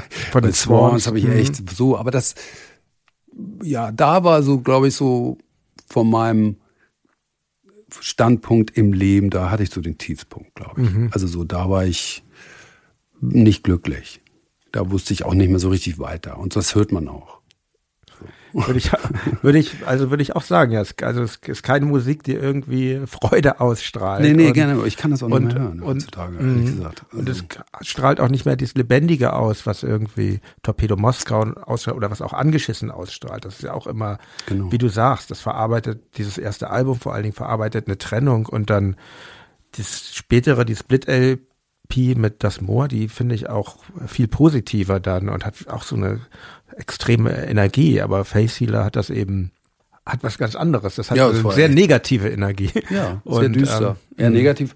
Auf jeden Fall nicht, also gehalten und äh, gefangen. So ein bisschen. Und äh, so ich will raus nach dem Motto. Und das war dann echt spürbar und war dann immer mehr spürbar. Und was ist dir denn passiert? Warum war deine Stimmung so schlecht zu der Zeit? ich, also ich, das ist ja eine längere Geschichte. Ich habe da Ja. auch so eine Beziehung gehabt zu einer Freundin, äh, zu einer Frau äh, in der Hafenstraße. Und die war extrem traumatisch für, für sie, für mich, für alle Beteiligten und ist auch nicht gut geendet. Also das war auch Gewalt war da im Spiel und so wirklich aus meiner heutigen Sicht ähm, ziemlich deplatziert. Und äh, da bin ich dann rausgekommen und hatte wirklich nicht, also hatte das Gefühl, jetzt geht's gar nicht mehr weiter, weiß ich nicht wo. Dann habe ich angefangen, Ende der 80er, 89, da habe ich gesagt, so, ich suche mir jetzt irgendwie jemand, der mir, also ich brauche auch jemand, der meinen Körper ein bisschen, also mit dem ich irgendwie arbeiten kann mit meinem Ja. Körper. Und damals war ja auch so neoreichianische Körperarbeit, kam also aus USA und ich habe dann Körpertherapie. genau so Körpertherapie gemacht und so. Da fing es an, so ein bisschen auch was aufzuarbeiten, weil ich hatte da auch echt eine ganze Menge Drogen genommen. Ah, vor allem LSD. Das war so, fand ich am interessantesten. so psychoaktiv, einfach Ja. so immer Grenzen austarieren und über Grenzen gehen und äh, Ist aber auch mit Vorsicht zu genießen, würdest du rückwirkend sagen, weil, jeden Fall. Weil ich bin großer Fan von dem, ich weiß nicht, ob du Christian Rätsch kennst, auch, ist auch ein Hamburger, so ein, eigentlich so der Drogenpapst, der also auch wirklich maßgebliche Literatur äh, geschrieben hat. Ich glaube eigentlich Ethnologe von, von Haus aus und der ist, äh, sagt man soll schon mit vielen Sachen aufpassen, aber er ist ein großer LSD-Apologet und ähm, gut, aber wahrscheinlich auch, wird glaube ich dazu auch sagen, immer im richtigen Umfeld und alles, also gut. ich habe da persönlich sowieso, für mich ist das ein Buch mit sieben Siegeln, ich habe da einfach äh, nicht das Vertrauen in mich selbst, dass ich, das ist, diese Grenze will ich irgendwie nicht überschreiten. Ah, okay. Also die hatte ich zum Beispiel, da für mich war immer klar, ich hatte eine gewisse Affinität, einfach so die Grenzerfahrung zu machen. Ähm, war aber für mich war das aber auch klar, dass ich mich niemals wirklich komplett verlieren werde. Also die die die Neigung habe ich nicht. Also ich bin zum Beispiel jetzt auf Heroin oder so, das würde mich nie im Traum würde mir das einfallen, weil ich einfach irgendwas wirklich, wo du echt deinen deinen Deckel abgibst und sagst du jetzt ist also ich substituiere mich komplett als Person und als Mensch mit einer anderen Substanz. Das ist das war nicht das, sondern ich wollte halt immer auch meinen Geist befreien. Ja. Und äh, aber letzten Endes da, da bleiben.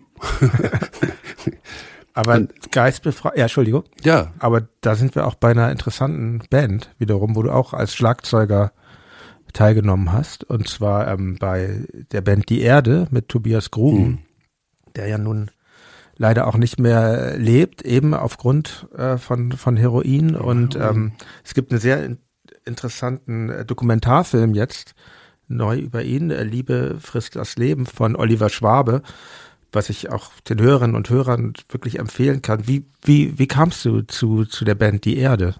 na, ich war mit, mit Tobias sehr gut befreundet. Seit Jahren. Also ich meine, er hat ja auch, ähm, als wir Mars vorgemacht haben, gab es Syren Revue, die ja auch einzigartig waren damals. Aber eine unglaublich gute Besetzung aus Hamburg. Und auch zwei richtig geile Platten gemacht.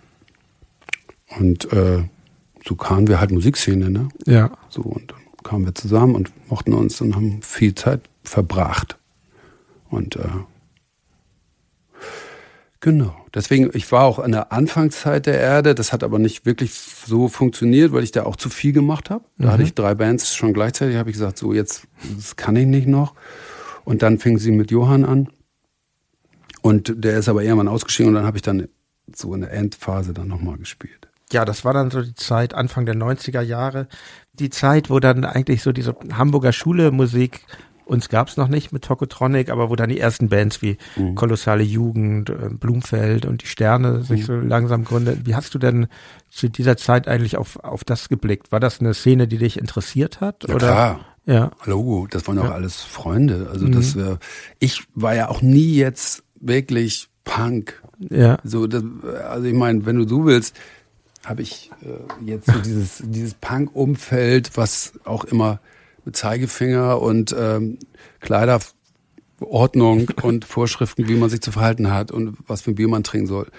Da habe ich mir ja schon Ende der 70er, also oder Anfang der 80er verabschiedet. Also ich war da wirklich, zum Beispiel mit Screamer schon, hatte ich äh, schon einen Text gemacht, ich war mal ein Punk, damit ist jetzt Schluss, verraten, verkauft, die, die es tut. Ihr wollt mir nur erzählen, was ich sein soll. Wann mhm. kapiert ihr endlich? Ich bin ich. Mhm. So, ganz normal. Und so war das auch. Und ich hatte ähm, wirklich da überhaupt keine Berührungsängste. Und ähm, insofern, ja, mit, ich kam mit Jochen Dieselmeier gut zurecht. Ich kam mit mhm. äh, Tobias Levin gut zurecht. Ich kam so, man hat sich halt gemocht und mhm. gekannt, getroffen. Heinz Kamers war ein super Treffpunkt zu dem Zeitpunkt. Stimmt, da habe ich auch sehr genossen. Genau. Dann. Genau, wir lernten uns dann, glaube ich, 94 kennen. Also du hast ja für uns damals, äh, du warst ja unser Schlagzeugcoach, so haben wir das benannt. das war Carol so genannt. ja. Fanden wir aber natürlich auch total stolz, dass dein Name äh, da auf unserer Platte steht, weil du warst jetzt also vor allem für Arne und mich äh, eine Legende und mhm. dann waren wir total aufgeregt, dass du da vorbeikommst und, und Arne da bei dem Schlagzeug hilfst. Mhm. Und ähm, jetzt sitzen wir hier, freut mich schon sehr. Und, und aber es war dann ja auch schon eigentlich die Zeit, wo es Slime wieder gab. Es gab ja 1991 habt ihr, da war ich auch bei dem Konzert, da, da gab es ähm, so eine Art, ich glaube, ihr habt immer mal wieder so kleinere Konzerte gemacht, aber 91 gab's diesen ähm, Viva St. Pauli Gig im, im Millantor Stadion. Und ich, ich glaube, weil ihr erkannt habt, was für eine Power doch diese Band zusammen hat und ähm, und auch aufgrund der politischen Ereignisse in dieser Zeit, Rostock, Lichtenhagen Absolut. und so, ähm, habt ihr euch entschlossen, wieder zusammen Musik zu machen? Ich will das nicht vorwegnehmen. Wie, was, was, was war denn eigentlich die Motivation? Wie kamt ihr wieder zusammen? Das Feuer war nie wirklich komplett ausgetreten. Also wir hatten auch Kontakt immer und also es war ja lange vergessen, die, dass äh, diese Uneinigkeit in der in dem ersten in meinem ersten Ausstieg. Irgendwann sozusagen. ist dann auch Schwamm drüber wieder, weil ja, klar, klar. Ja. Also bei mir sowieso. Ja. Also ich bin alles andere als ein Elefant, der dann irgendwie nicht vergessen kann oder will. Also ich bin, ja. pf, mein Gott, die Zeit vergeht. Und ähm, das war dann, aber das Erlebnis da in dem Stadion, das war ja wirklich auch beeindruckend. Ja, für mich als Zuschauer auch. Ich dachte so. Ja, aber das war wirklich auch so als, als Feedback. Mein mhm. Gott, äh, guck mal, das, die sind wegen uns hier und reagieren so auf diese mhm.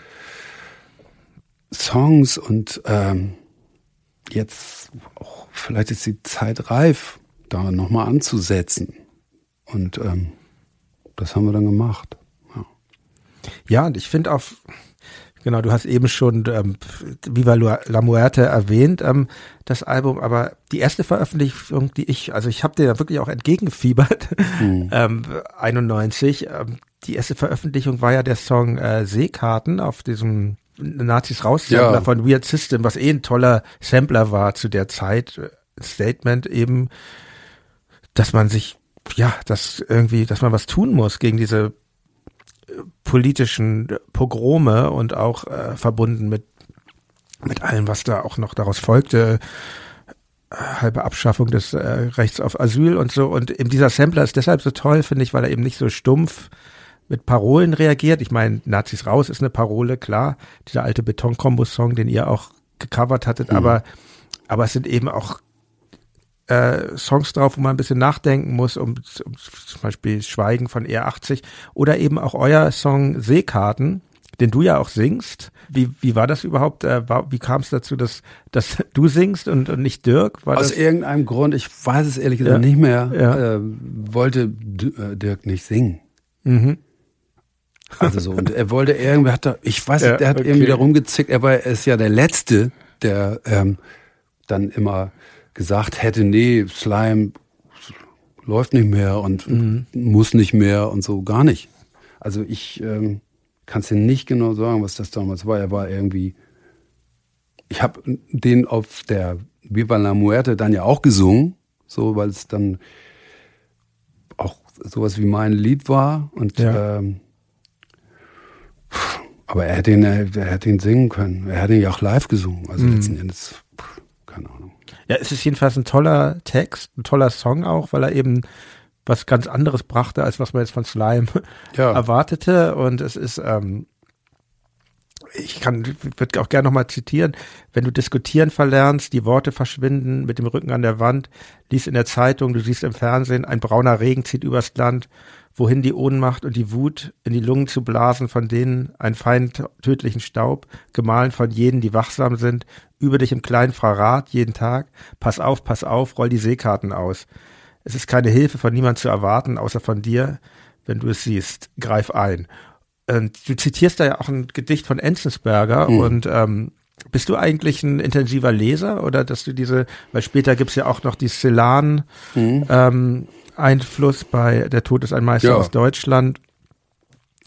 Hat dich das seit jeher interessiert, so literarische Querverweise oder war das jetzt nicht explizit, ja. dass ich mich dann ständig, dass ich so, was weiß ich, es gibt ja durchaus auch Beispiele von Songwritern, die ähm, da so die, die Literatur durchwälzt, um dann einen Text zu schreiben. Mhm. Also das war bei mir nie der Fall. Also mhm. überhaupt gar nicht. Ich bin über diesen bin über dieses Gedicht von Enzberger ge, gestolpert quasi mhm. und fand diese Bilder so toll mhm. und habe dann teilweise daraus zitiert. Und Celan, das ist natürlich auch bekannt. Wie gesagt, von euer Slime-Song, Der Tod ist ein Meister aus Deutschland. Ich meine, das ist ja, man kann sagen, inspiriert von dem Celan-Gedicht, von mhm. diesem, von der Todesfuge, also von, ich bin eh großer Fan von, von dieser Lyrik von Celan, aber ich finde, finde es halt gut, dass ihr jetzt nicht einen Text genommen habt, einfach vertont habt, sondern dass was Neues daraus entstanden ist. Und gerade so mit dieser Power der Musik und dann diesen, diese, diese Schluss, diese Titelzeile, der Tod ist ein Meister aus Deutschland, ich glaube, das wird ja wie 20 Mal mhm. singt Dirk das da. Ja, das ist wirklich sehr hypnotisierend und sehr aufpeitschend. Und das ist ja auch schon, da sind wir auch schon beim nächsten Album, also das Viva la Muerte. Ich finde, da sind auch tolle Songs drauf, aber, aber vor allen Dingen jetzt dieses Album Schweineherbst von 1993, das finde ich schon, sind eigentlich so, eigentlich sind das für mich so die beiden Slime-Alben, alle gegen alle und Schweineherbst, mhm. die, die am meisten Bestand haben. Und die Titel sind ja auch so wie, wie aus ein, ein Guss, diese kurzen Titel, diese Abfolge, vor allen Dingen in der ersten Hälfte des Albums.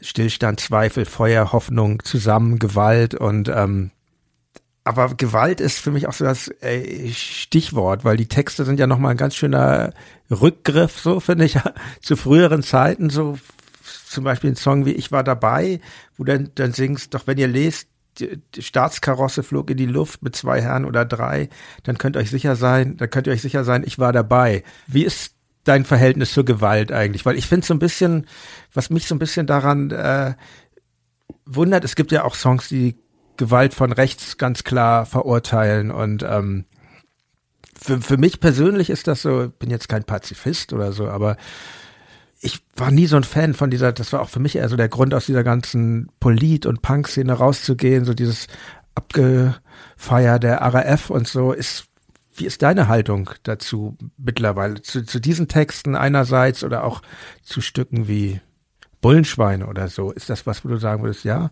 das ist, da stehe ich hinter oder? Also es gibt ja dann die Möglichkeit, auf die Frage zu, zu antworten, zu dem Zeitpunkt, wo ich diesen Text gemacht habe. Ja.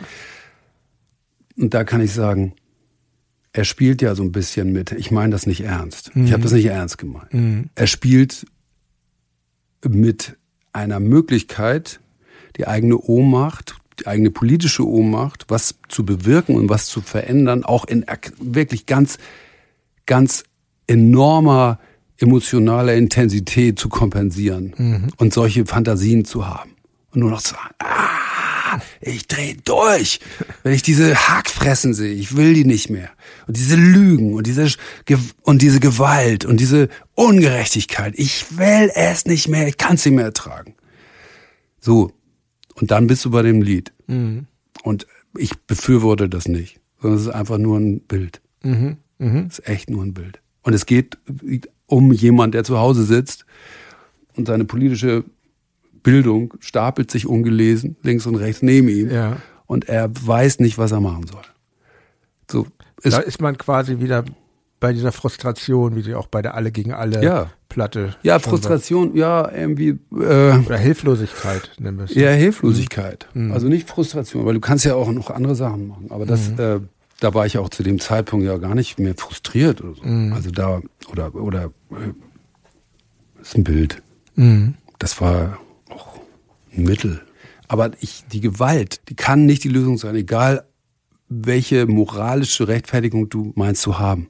Das ist völlig unabhängig davon. Das führt, das kann nicht die Lösung sein. Ja, ja, deshalb, das sehe ich genauso. Deshalb sehe ich ja auch diese, diesen Hang zur Gewalt, so wie ich ihn selber erlebt habe, ich sag mal Ende der 80er Jahre, dieser genau. politischen Szene, auch in der Hafenstraße. Also mich hat das wirklich abge, abgestoßen, weil und ähm, ja, mich hat es auch abgestoßen. Ja. Und das ist auch der Grund, warum ich mich da zurückgezogen habe. Ja. Ich habe Leute erlebt, die sind reingekommen und haben stolz erzählt, dass sie fast sicher sind, dass sie den Stein dem Polizisten direkt unter das Visier getroffen haben. Und ich habe damals, ich hätte fast gekotzt. Mhm. Ich fand's eklig. So, und das war der Tenor. Und deswegen wollte ich da nicht mehr sein. Und ähm, trotzdem, also ich meine jetzt nicht mit Gewalt, aber wenn man jetzt so auf die heutigen politischen Verhältnisse blickt, das Erstarken der Rechten und äh, Rechtsextremisten in, in unseren Parlamenten und ne, eben das immer weitere nach rechts gehen der AfD. Äh, juckt es dich manchmal in den Fingern, vielleicht so ähnlich wie 1991, dich wieder an Slime zu beteiligen und ähm, und auf dieser Ebene aktiv zu werden? Nein. okay.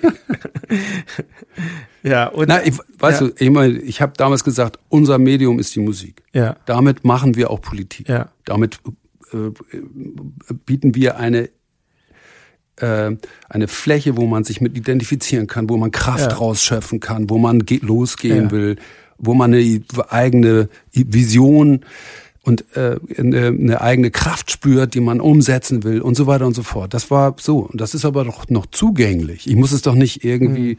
ich muss doch nicht, ich meine,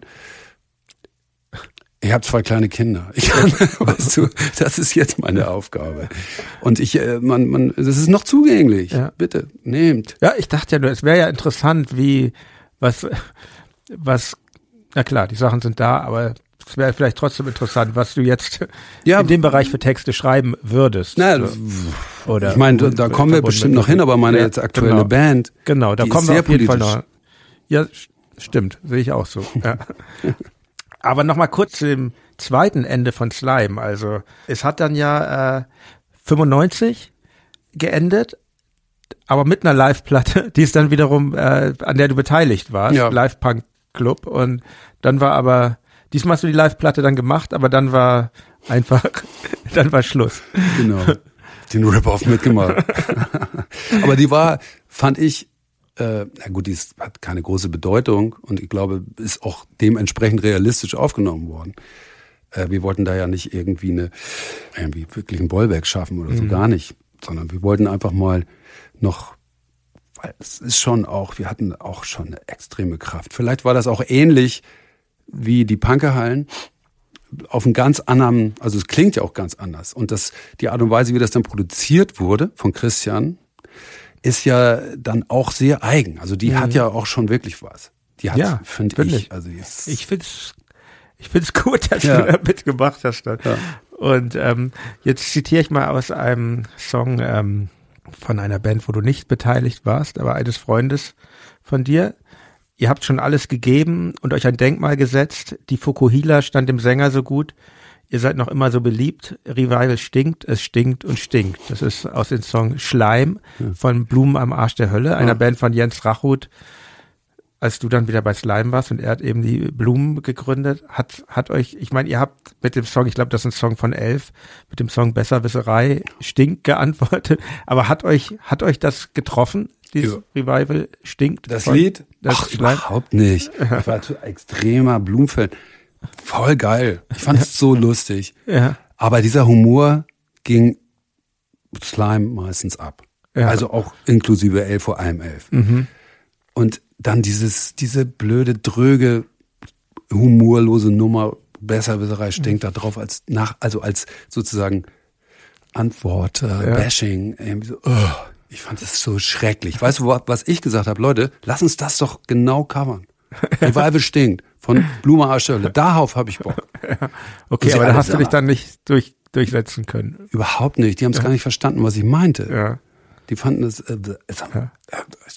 ich habe jetzt. Ich habe mir schon gedacht, dass das dich und vielleicht auch Christian Mews nicht so getroffen hat, weil weil schon ähm, schon ähm, ich meine, das Live Punk Club wurde im Juni 94 aufgenommen und schon im Dezember 94 standen Christian und du wieder mit Jens Rachut auf der Bühne, gemeinsam mit Peter für ein angeschissen Revival-Konzert, was ich so witzig finde, weil das ja dieses Lied Slime wieder ad absurdum führt und ähm, im Hamburger Störtebeker und ich finde, äh, ich, ich war da auch da mit Arne. Es gibt auch so eine schöne Videoaufnahme, wo, genau. wo wir so rumspringen. Ich erinnere mich sogar daran. Ich, und also ich finde, das ist, da wart ihr auch auf so einer absoluten, also es ist ein toller Auftritt gewesen. Also auch, ja, auch allein optisch, wie, wie Jensen und du, ihr saht so wie so Adriano, Celentano, Punkrock-Typen irgendwie so rein optisch aus und dann Peter da am Bass als Frau und ähm, aber dann wäre dann wäre erstmal Schluss mit ja. Musik mit Jens Rachut, oder? Aber dass die jetzt auf der Entschuldigung, aber dass ja.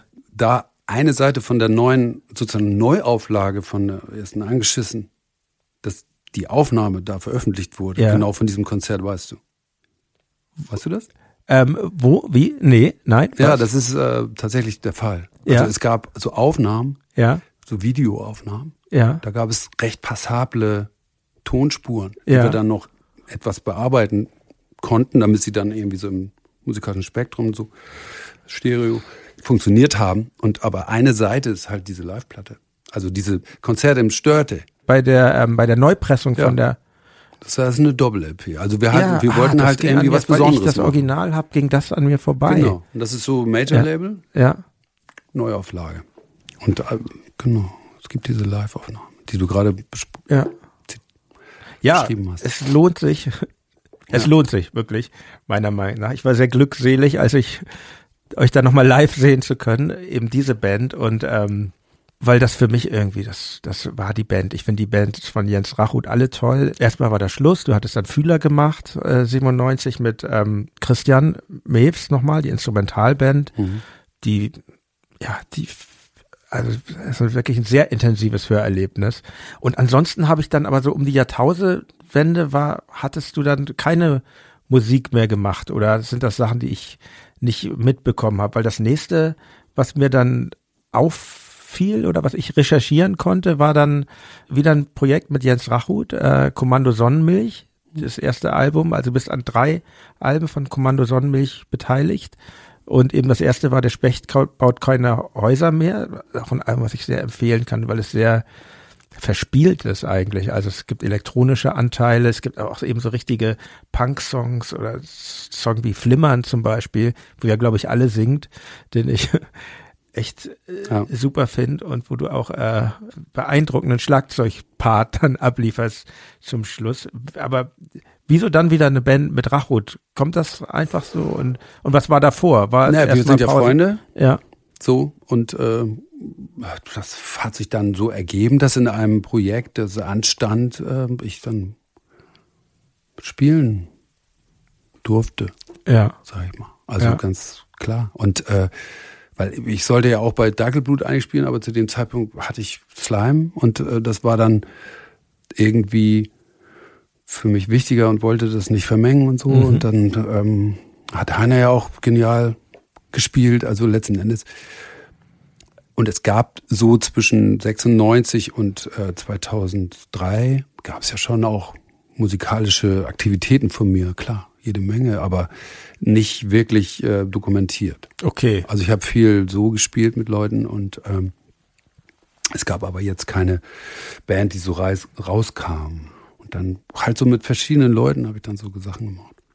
Warst du auch beruflich eingebunden dann? Weil du hast ja, ich darf sagen, oder? Du hast ja, ich glaube, von deinem Vater übernommen, diesen, diesen, die Firma Stoffe Ich habe Maler. bei meinem Vater gelernt. ja. Stoffe Maler habe hab ich gegründet. Also Ach so, okay. Äh, ja, ich habe er, ich habe aber Stoff Großhändler gelernt bei ihm, Mhm. als ich ähm, da war ich so, ich war ja auch eine Zeit lang mit Heilung beschäftigt. Also ich habe Shiatsu gelernt und wollte äh, Heilpraktikerschule und wollte so Richtung sowas und habe ich dann aber auch gemerkt, dass es mir zu, das hat mich tierisch angestrengt dann einfach und wollte dann was ganz Klares machen, also wo, Ja. wo man, wo man sich nicht jeden Tag neu erfinden muss, sondern wo man hingeht und weiß, was Sache ist und so. Und deswegen habe ich dann, äh, hat sich das ergeben und ich bin, äh, habe mit meinem Vater zusammen gearbeitet, eben von ihm gelernt. Und da bin ich auch sehr dankbar für. Und ähm, dann ist er, hat er sich dann verabschiedet. Und dann habe ich das irgendwie weitergeführt in dem Sinne und äh, eine Zeit lang ohne Vision und dann habe ich, ich meine, das Genre Stoff, klar, damit bin ich aufgewachsen, habe auch, denke ich mal, ein gewisses äh, kaufmännisches Talent und äh, für, ja, gar nicht ab. Ich meine, für, für mich, für, es war schon ein, äh, ein Thema. Ne? 94, Stefan Mahler macht jetzt Business. Also was für viele einfach nicht einhergehen kann mit der Existenz eines Musikers. Also das widerspricht sich. Ne? Entweder bist du, gehörst du zu denen oder du gehörst zu uns. Und das habe ich nie kapiert. Also es war aber deutlich spürbar. Ah, der macht jetzt Business. Alles Das ist klar. totaler Schwachsinn. Also ich, was ich glaube, was, was ich schwierig finde, was ich für mich festgestellt habe irgendwann, ist äh, Musiker zu sein und Musikbusiness zu machen. Das ist ähm, Ja, aber es gehört ja auch zu. ja. Das sind ja Schlagworte. Für mich ist es so. Du kannst halt, es ist egal, was du machst. Es ist immer davon abhängig, wie du es machst. Das heißt also, wenn du in eine integre, äh, gerechte, an innerliche moralische Prinzipien auch glaubende und dich davon leitende Persönlichkeit bist, dann kannst du auch selbst in einem Genre, was sch schlechtes Renommee hat, eine gute Sache machen. Ich habe gar nicht, Das- ich mein, ich mein's anders. Also Ja? Musikbusiness, ich finde das völlig okay. Das ist ja immer so, das ist ja immer so die Legende. Das ist so ein hartes Business und ähm, also ich habe mal zum Beispiel vor ein paar Jahren habe ich die Wohnung meiner Mutter verkauft und be be bekam äh, Berührung im Immobilienbusiness und dann dachte ich, okay, das ist ein hartes. nee, ich habe das einfach nur hatte da Kontakt mit Maklern und habe gemerkt, okay, das ist ein hartes Business. Also Musikbusiness ist, finde ich, völlig angenehm. Aber ich, für mich schließt sich das irgendwie aus, auf beiden Seiten einer Branche zu sein. Aber Ja, also du sagst ja im Grunde das Gegenteil von dem, was ich gerade gesagt habe. Und ich bin Ja. der Meinung, es ist nicht zwang, Ja. es ist also es äh, nicht zwanghaft wirklich so, Ja. sondern es kommt drauf an, wie du es machst Mhm. und was du machst. Und das kommt auf dein Inneres drauf an. Mhm. So in der, ich meine, das ist genauso wie es für Leute völlig absurd ist, dir eine Steuererklärung zu machen. Das ist wieder was anderes. Aber ähm, ich meine, du kannst, man kann alles machen. Na, außer Waffen und Frauenhandel und so einen komischen Kram. Also das, es gibt natürlich No-Gos. Absolut. Aber ich glaube, du kannst auch Häuser verkaufen auf eine coole, gerechte ja, ja, das Basis so, so, aufbauend. so ich, ich meine das anders. Ich meine das eher so, dass ich, ich habe da überhaupt keine, kein, kein moralische Problem mit, aber ich, ich, ich kann irgendwie nicht auf beiden Seiten einer, einer Party tanzen oder so. Das ist, das ist eher mein Problem. Aber ähm, Ja, ich habe dich schon ja, verstanden. okay, aber du siehst es anders. Ja, okay. Ich seh's ja, anders. ist doch gut. Aber Stoffe Maler ist auf jeden Fall äh, Malerstoffe. Malerstoffe, Entschuldigung. Ma ist auf jeden Fall eine Institution. Zum Beispiel letztens, als ich, ähm, habe ich einem Freund von mir erzählt, dass ich dich interview. Und er meinte, ach so, ja, Malerstoff. Ja, liegt eine liegt eine Tüte hier in der, von, von, meiner Freundin, die hat da gerade, also mit jedem, das ist, und das ist zeitlich aber auch noch machbar, dann Musik zu machen für dich. Und weil das ist ja viel auf einmal doch, ne? Firma, Ja. Kinder und Na gut, ich habe eine Zeit lang halt mich sehr darauf konzentriert Ja. und äh, da einfach so den Boden geschaffen. Ja, mit den Kindern, die kommen ja, das ist ja erst seit sieben Jahren. Ja. Ähm, Erst Ich ist hab- gut. ich habe dann in der Zeit, äh, wo ich angefangen habe, dann, ja, habe ich Fühler gemacht und Hm. dann auch weniger. Das hatte schon damit zu tun, dass ich mich sehr, sehr darauf Ja. konzentriert habe, den Ja. Laden aufzubauen. Und äh, weil ich hatte in dem Moment, wo ich eine Vision ha hatte, da habe ich auch wieder meine 120 Prozent da reingesteckt. Dann ging es erst wieder richtig los mit äh, Kommando Sonnenmilch, Anfang Mhm. der, so 2003. Genau, das hatte schon damit zu tun, einfach auch. Aber dann hatte ich dann, dann hatte ich auch gute Leute, konnte auf Tour gehen und äh, so ist es ja jetzt auch. Mhm. Also sonst könnte ich ja jetzt gar nicht so viel mit meinen Kindern sein, Mhm. weil ich bin auch alleinerziehend sozusagen, also 50 Prozent und habe die Kinder äh, im Wechselmodell 50 Prozent der Zeit. Das könnte ich nie mit einer Firma machen, wenn ich nicht gute Leute. Also bei uns ist einfach eine gute, ein gutes, super gutes Team. Ja, sehr gut. Und um, um wieder zur Musik zu kommen, äh, neben den, in der Zwischenzeit, also von 2003 bis 2008, warst du an Kommando Sonnenmilch beteiligt und ähm, durch einen Zufall eigentlich auch äh, bei der, wie ich finde, eigentlich gehaltvollsten, besten Platte überhaupt von unter Beteiligung von Jens Rachut und eben dann auch unter deiner Beteiligung, nämlich diesem Album Peggy von Peggy. Oma Hans. Klar. Und ähm, wie kam es denn, dass du da bei diesem Oma Hans Album Schlagzeug gespielt hast? Naja, das war, bin ich auch wieder äh, ähnlich beim Moor in ein bestehendes Projekt eingestiegen. Aus, das ist einfach meiner Freundschaft zu Jens äh, geschuldet, dass Armin sich damals verletzt, also der Drummer von Oma Hans, die hatten ja schon ein paar Platten vorher gemacht und Armin war auch der, ist der Schlagzeuger von Oma Hans und ähm, der hat sich verletzt auf eine Art und Weise, die ihn auf längere Zeit außer Gefecht gesetzt hat. Ja. Das heißt also, es gab die Platte, es gab die Tour und es gab äh, dann die Frage, was tun. Und ich habe, ich hätte das nie gemacht, hätte Armin mir signalisiert, dass, das, dass er das selber spielen will und ähm, den Anspruch hat, dass alles sich um ein Jahr sozusagen für, nach hinten verlegt. Da hätte ich das nicht gemacht. Aber für ihn war das okay, so, er war da, hat sein Ich zurückstellen können. Und so, und dann habe ich das halt, habe ich das eingeübt und dann haben wir die aufgenommen. Das war dann ratzfatz, weil es auch richtig geil war.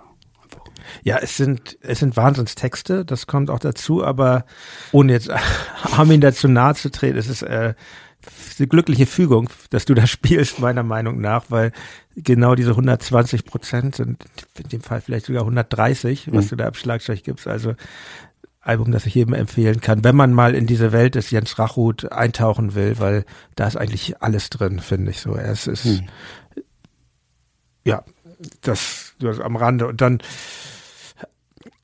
dann kam 2014 das nächste Album unter deiner Beteiligung, eine Band ähm, namens Taucher. Die gibt's aber nicht mehr aktuell, oder? Das, Nee. Wo du, glaube ich, auch die Texte geschrieben hast. Wie, wie kam diese Band zustande? Also es war so ein Kon also so Zusammenarbeit von dem Gitarristen Thorsten Bargemann und mir damals ja. Das, wir lernten uns kennen oder wurden, glaube ich, zusammengefügt führt von einem gemeinsamen Freund, Wieland, der Bassist von Dackelblut, der auch äh, diese Booking-Agentur hat in Berlin. Powerline, ja. Allein, genau. Also das, ich glaube, ich habe neulich schon mal nochmal das äh, Info gelesen. Das ist so Musik, die wir damals, die wir gerne damals gehört haben. So, also irgendwie so Power, ich weiß nicht, wie ich das nennen soll, also Power Pop, Rock oder Ja, ich habe mir das jetzt nochmal genau angehört. Interessanterweise, ich meine, die Texte sind nicht so schwer, aber es erinnert mich so ein bisschen an Torpedo Moskau tatsächlich auch. Weil zuerst dachte ich, ah, das ist ja sehr poppig für deine Verhältnisse, aber es hat irgendwie auch so ein bisschen diese Power von Torpedo Moskau. Ja, ich weiß nicht, was du gehört hast. Also die Texte, die sind aber wahrscheinlich alle von Thorsten gewesen. Also mein Einfluss in der Band, in der Songwriting, äh, was Songwriting angeht, war eher in der zweiteren Hälfte unseres Schaffens. Ja. Und äh, äh, also da kam sowas wie Zurück aus Berlin oder Mond oder so, solche Sachen sind von mir. Ja, genau, das meine ich aber. Echt? Ja. Zurück aus Berlin? Ja. Das ist für Christian Mills übrigens. Es kann nur eins geben, Vergebung. das hat er, glaube ich, nie verstanden. Gruß an Christian auf jeden Fall. Von meiner Seite. Ja, ja, Logen, Logen, Logen. Äh, äh, ich bin ohne Groll. Also mhm. das ist äh, wirklich kein Thema. Aber Taucher, ich weiß nicht, ob wir uns wegen der chronischen Erfolgslosigkeit aufgelöst haben oder wegen anderen Gründen. Es hat uns eine Zeit lang großen Spaß gemacht.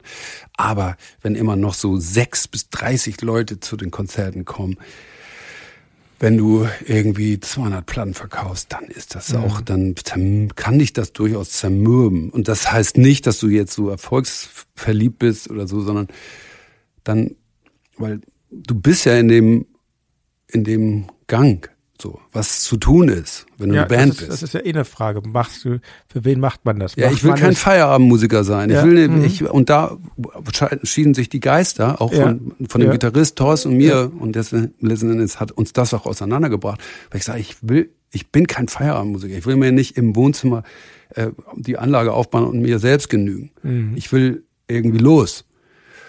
Und ich will weiter und so. Und ähm, das sagte, ja, okay, aber er wollte das nicht. Mhm. Er hatte Angst davor, weil er auch, der mhm. war auch Arzt und hatte einen tierischen Job und mhm. Wahnsinn und okay. höllische Verantwortung.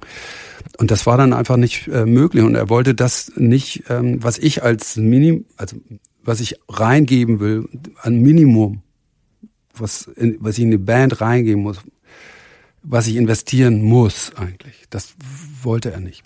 So, mhm. und dann haben wir uns dann auch, war das auch vorbei. Wir mhm. haben die eine Platte gemacht und vielversprechende neue Lieder, fand ich. Aber dann ging es irgendwie nicht mehr. So. Aber es ging ja weiter. Ja. Und ähm, du hast jetzt eine Band, die eben, finde ich, alles andere als eine Feierabendband ist. Genau. Also Taucher war es ja schon auch nicht, aber Belgrad ist nochmal irgendwie was ganz anderes, finde ich. Ich wurde durch Zufall auf euch aufmerksam. Ich weiß nicht, ob du dich erinnerst. Ich war in der Berghain-Kantine, um ähm, die Band ähm, Die Regierung, ja, die auch eine Reunion hatte, die, die ich sehr liebe, Tilman Rosmi und, und seine Songs, um mir, um das eben anzugucken.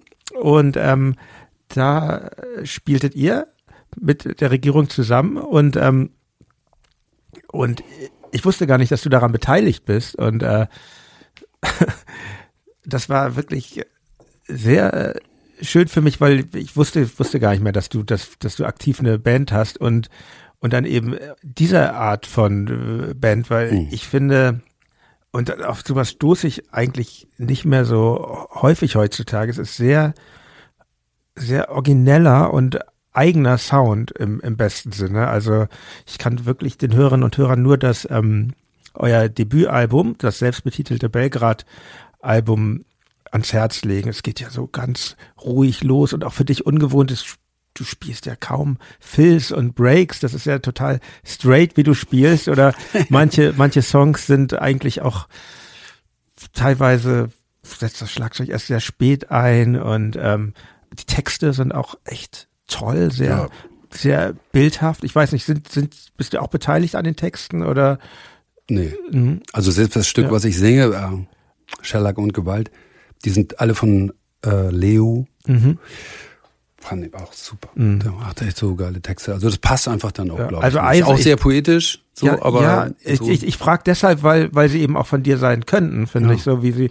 Ich ein, nur mal beispielhaft ein Text, äh, Eisengesicht, ein eher so nach vorne gehendes ja. Lied, was ich für ihn einen ganz tollen Text hat. Er hat das Eisengesicht und er hat Angst, doch das zeigt er dir nicht, zeigt nur das Eisengesicht und das forscht und sucht und registriert jeden Blick und Zug um die Mundpartie und also ja, sowas, man, man hört sowas nicht so häufig heutzutage, wo, wo Musik eigentlich so, die Popmusik oft so, entweder ist Musik totaler Underground oder sie ist ganz klaren Verwertungsmechanismen unterworfen und, und dieses Album steht irgendwie woanders. Man braucht, finde ich, wirklich, man muss sich da Zeit nehmen, sich damit auseinanderzusetzen und dann äh, erlebt man aber auch was Neues. Und ähm, wie kam denn Belgrad eigentlich wie kam Belgrad zusammen? Wie kamst du zu dieser Band? Ihr seid ja geteilt.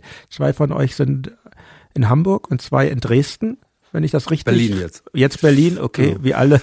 Ja, ja, genau, ja, aber Leo, also Hendrik war schon frü früher in Berlin und Leo ja. kam dann jetzt auch dazu. Nee, also was die Spielweise angeht, für mich war das wie ein Coming Out. Also ich meine, Stefan mhm. Mahler spielt keine Wirbel. Ja. Also bis auf bei Eigen, Eisengesicht, das das, genau. das eskaliert ja total und wird ein völlig Free Jazz. Mal muss es raus. So Geballer ohne Ende ja. und dann so äh, kombiniert sich das dann so auf den letzten Abschlag so, aber ich, äh, ansonsten, es ist super gut für mich. Also ich liebe das. Also wirklich total nur auf den Punkt. Ich spiele ja. auch mit Timing und nur groove-mäßig. So, das hat äh, schon sich, hab ich freue mich sehr drüber, dass ich das da so spielen darf. Und wie kamt ihr? Wie kamt ihr zusammen als Band? Auch lustig, weil ich dachte, nach Taucher, nach diesem Ganzen, ja. was ich vorhin noch angedeutet ja. habe, mit diesem Feierabend und auch mit Älteren mhm. und so, die einfach auch so ein bisschen andere Ansprüche haben, andere. Nicht mehr so viel Leidenschaft, vielleicht doch, doch mhm. große Leidenschaft, aber nicht mehr Leidenschaft, die was will. Habe ich dann gedacht, oh, ich möchte gerne jetzt eine Band haben mit jüngeren Leuten und die modernere Musik macht mit Samples und vielleicht so, und dann braucht man auch nicht mehr so rum, Proberaum so rum arbeiten, sondern kann eine moderne Zusammenarbeits-Arbeitsweise produzieren und irgendwie so, das würde ich mir. Und zwei Wochen später ruft mich dieser Typ an, dieser Leo, ein alter Bekannter eigentlich, der war mit seiner damaligen Band total konfus, so eine junge, wirklich youngster Punkband ja. aus Dresden, äh, war mit Kommando Sonnenmilch auf Tour, mhm. zehn Jahre vorher. Und er war halt Anfang 20.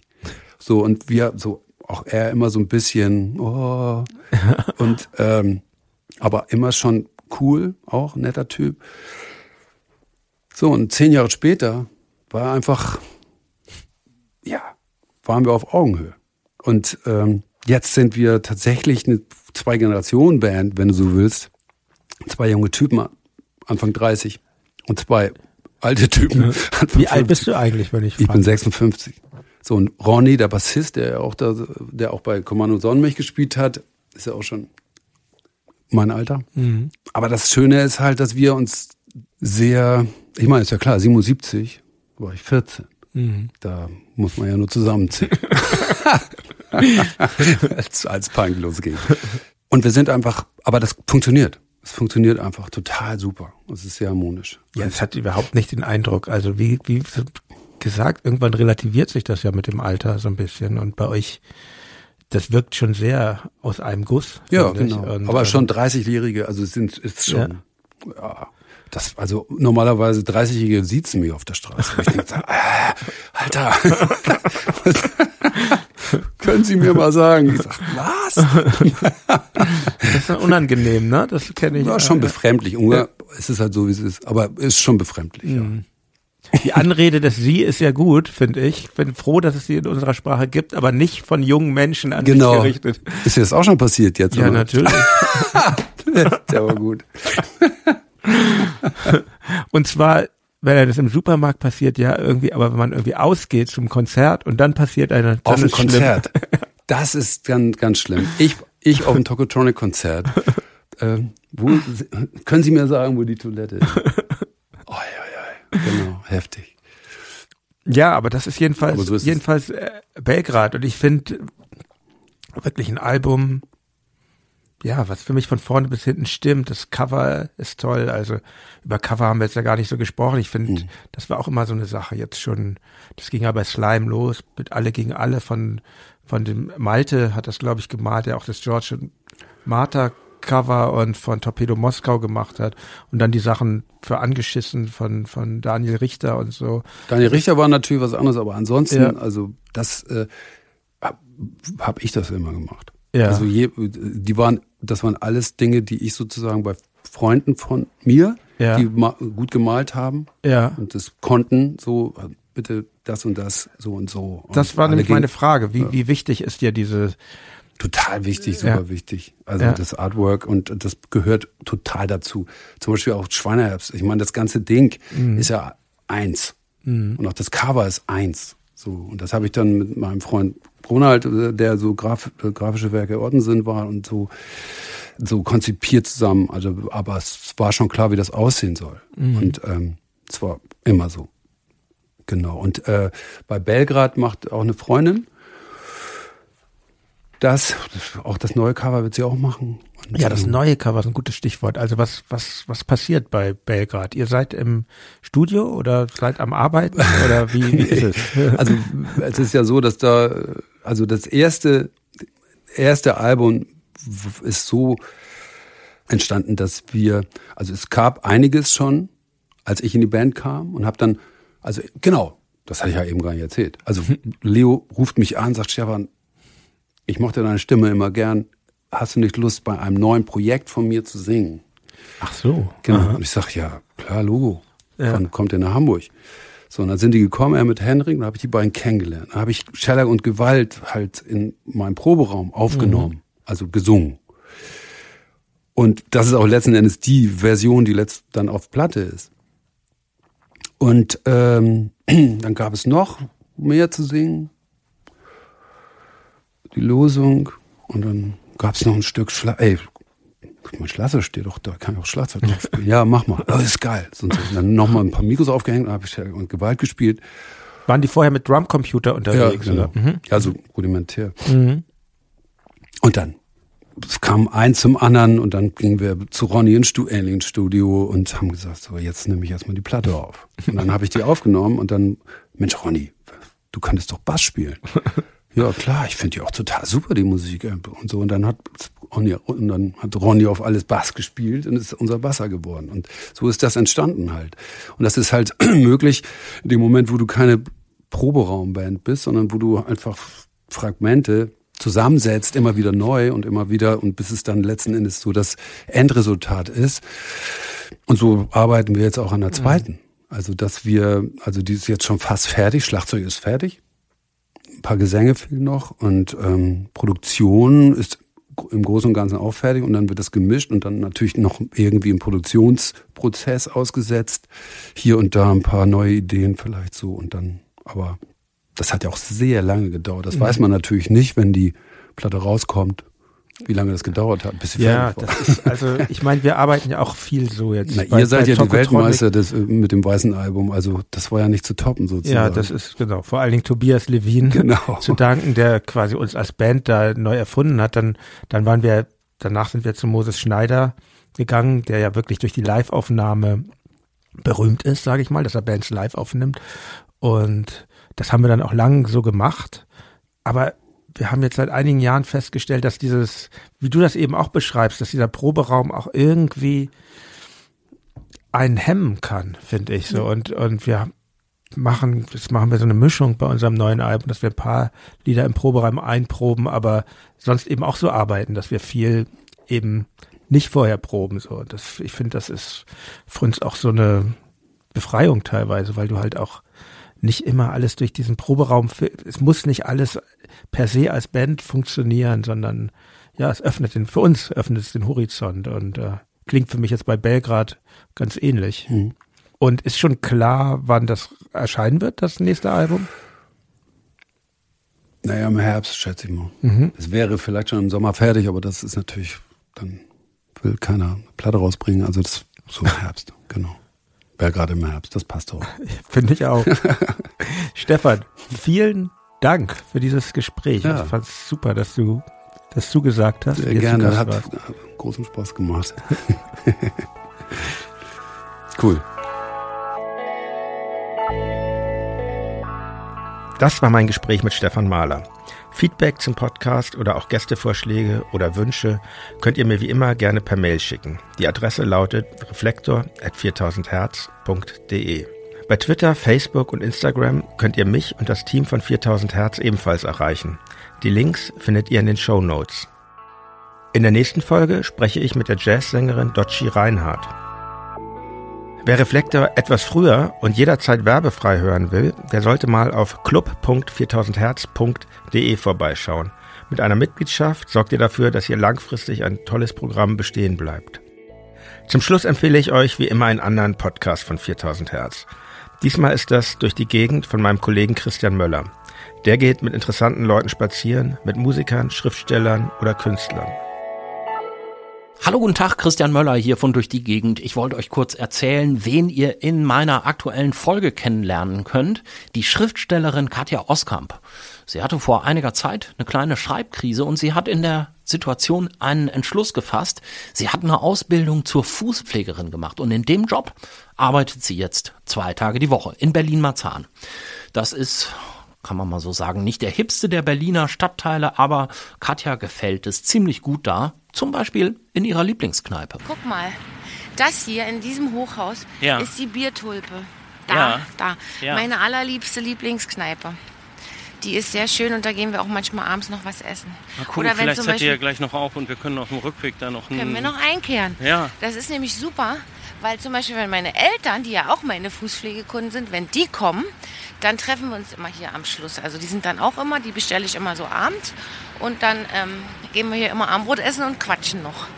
Und dann gibt's Boulette und Pilz. Ja, Boulette oder Kesselgulasch oder irgendwie so und ein Bier, ja. Okay. Wir waren natürlich auch in der Biertulpe. Was wir da gegessen haben und was wir sonst noch so erlebt haben im sogenannten Problemstadtteil Berlin-Marzahn, das erfahrt ihr in der neuen Durch die Gegend-Folge. Ich würde mich freuen, wenn ihr reinhört. Vielen Dank fürs Zuhören und bis zum nächsten Mal. Euer Jan Müller.